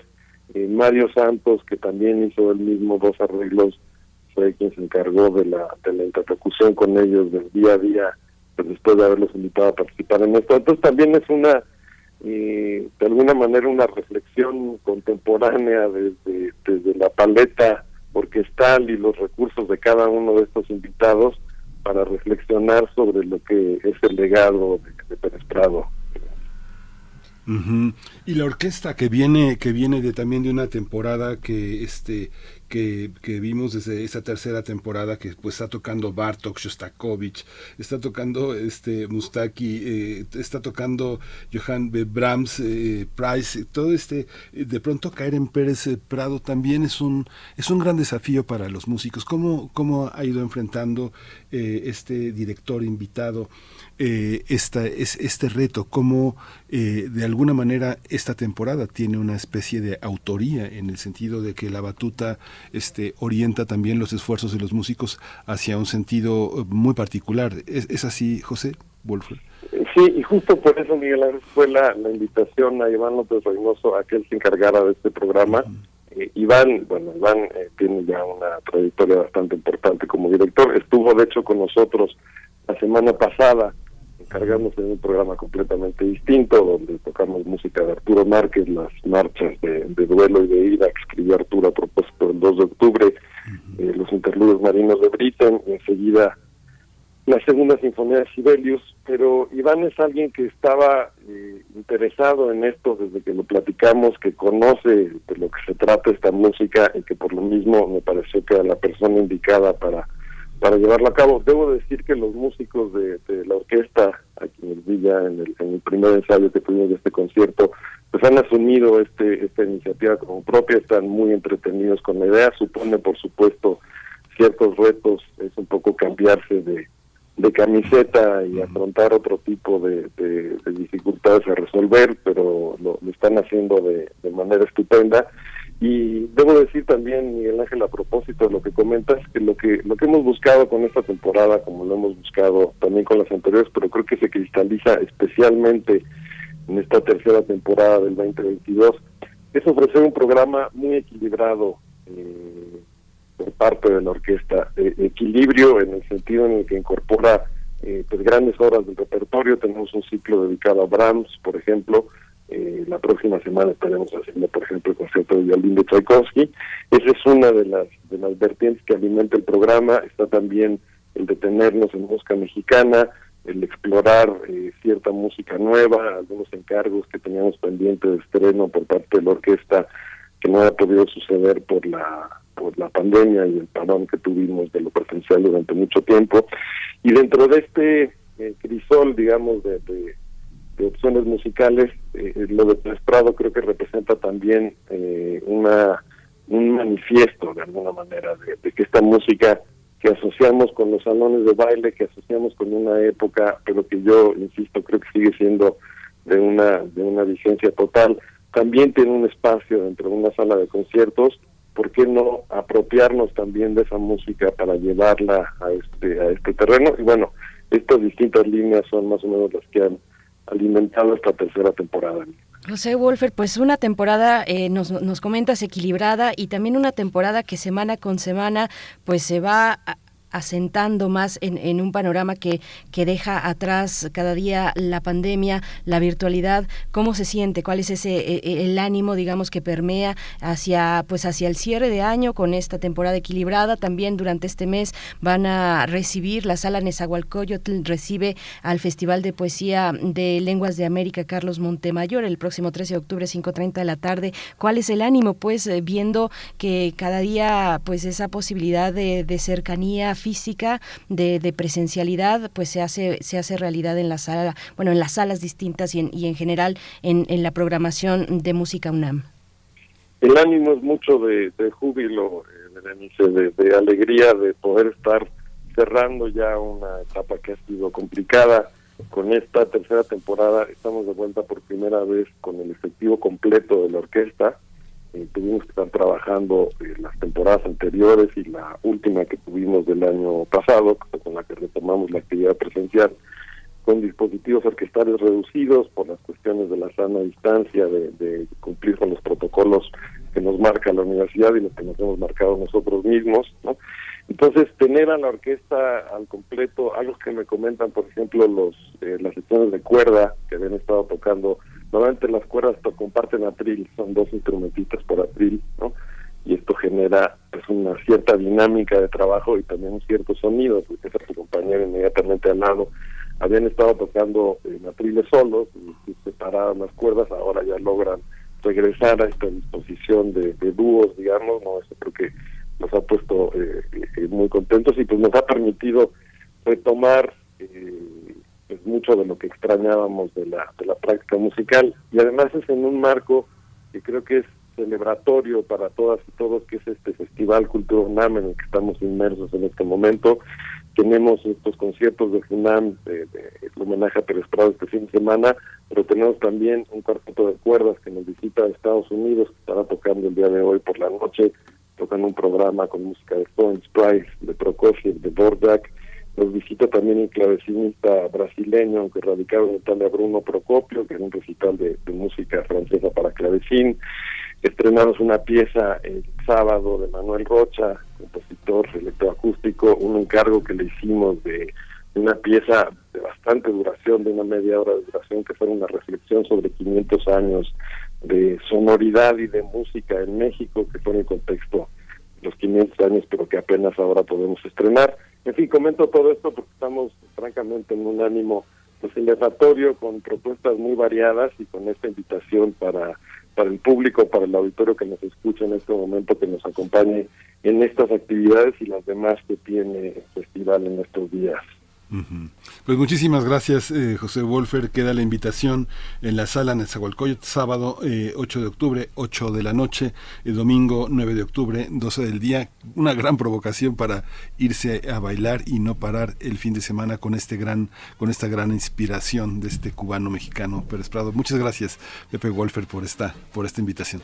Muchas, muchas gracias a ustedes, Berenice Miguel Ángel. Un apunte veloz para cerrar sí. la información de lo que he comentado hasta ahorita la pueden encontrar en nuestras redes sociales, también en música.unam.mx y los boletos para las actividades que hemos comentado se pueden comprar en la taquilla directamente en la universidad o bien en boletoscultura.unam.mx para el caso de Pérez Prado, lo que hemos comentado lo encuentran identificado como OFUNAM tercera temporada del programa 4.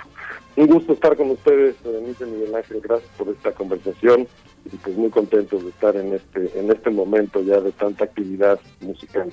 Gracias, Pepe. Hasta pronto, gracias. A ustedes, hasta pronto. José Golfer, nos vamos, nos vamos así. Qué rico mambo, ¿no? Qué rico Qué mambo. Rico mambo. 9 con 58. Buen fin de semana. Arrégleselas bailando como pueda. Esto fue Primer Movimiento. El mundo desde la universidad.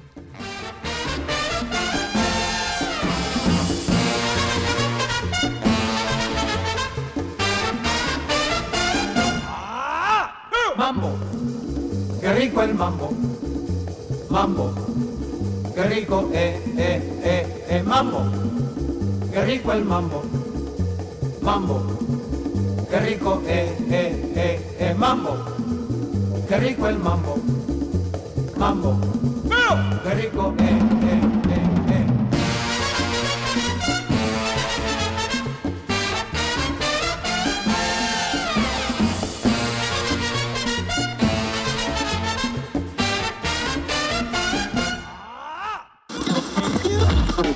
Radio UNAM presentó Primer Movimiento. El mundo desde la universidad. Con Berenice Camacho y Miguel Ángel Gemain en la conducción. Rodrigo Aguilar y Violeta Berber, producción. Antonio Quijano y Patricia Zavala, noticias. Miriam Trejo, coordinación de invitados. Tamara Quirós, redes sociales. Arturo González, operación técnica. Locución, Tessa Uribe y Juan Staca. Quédate en sintonía con Radio UNAM. Experiencia sonora.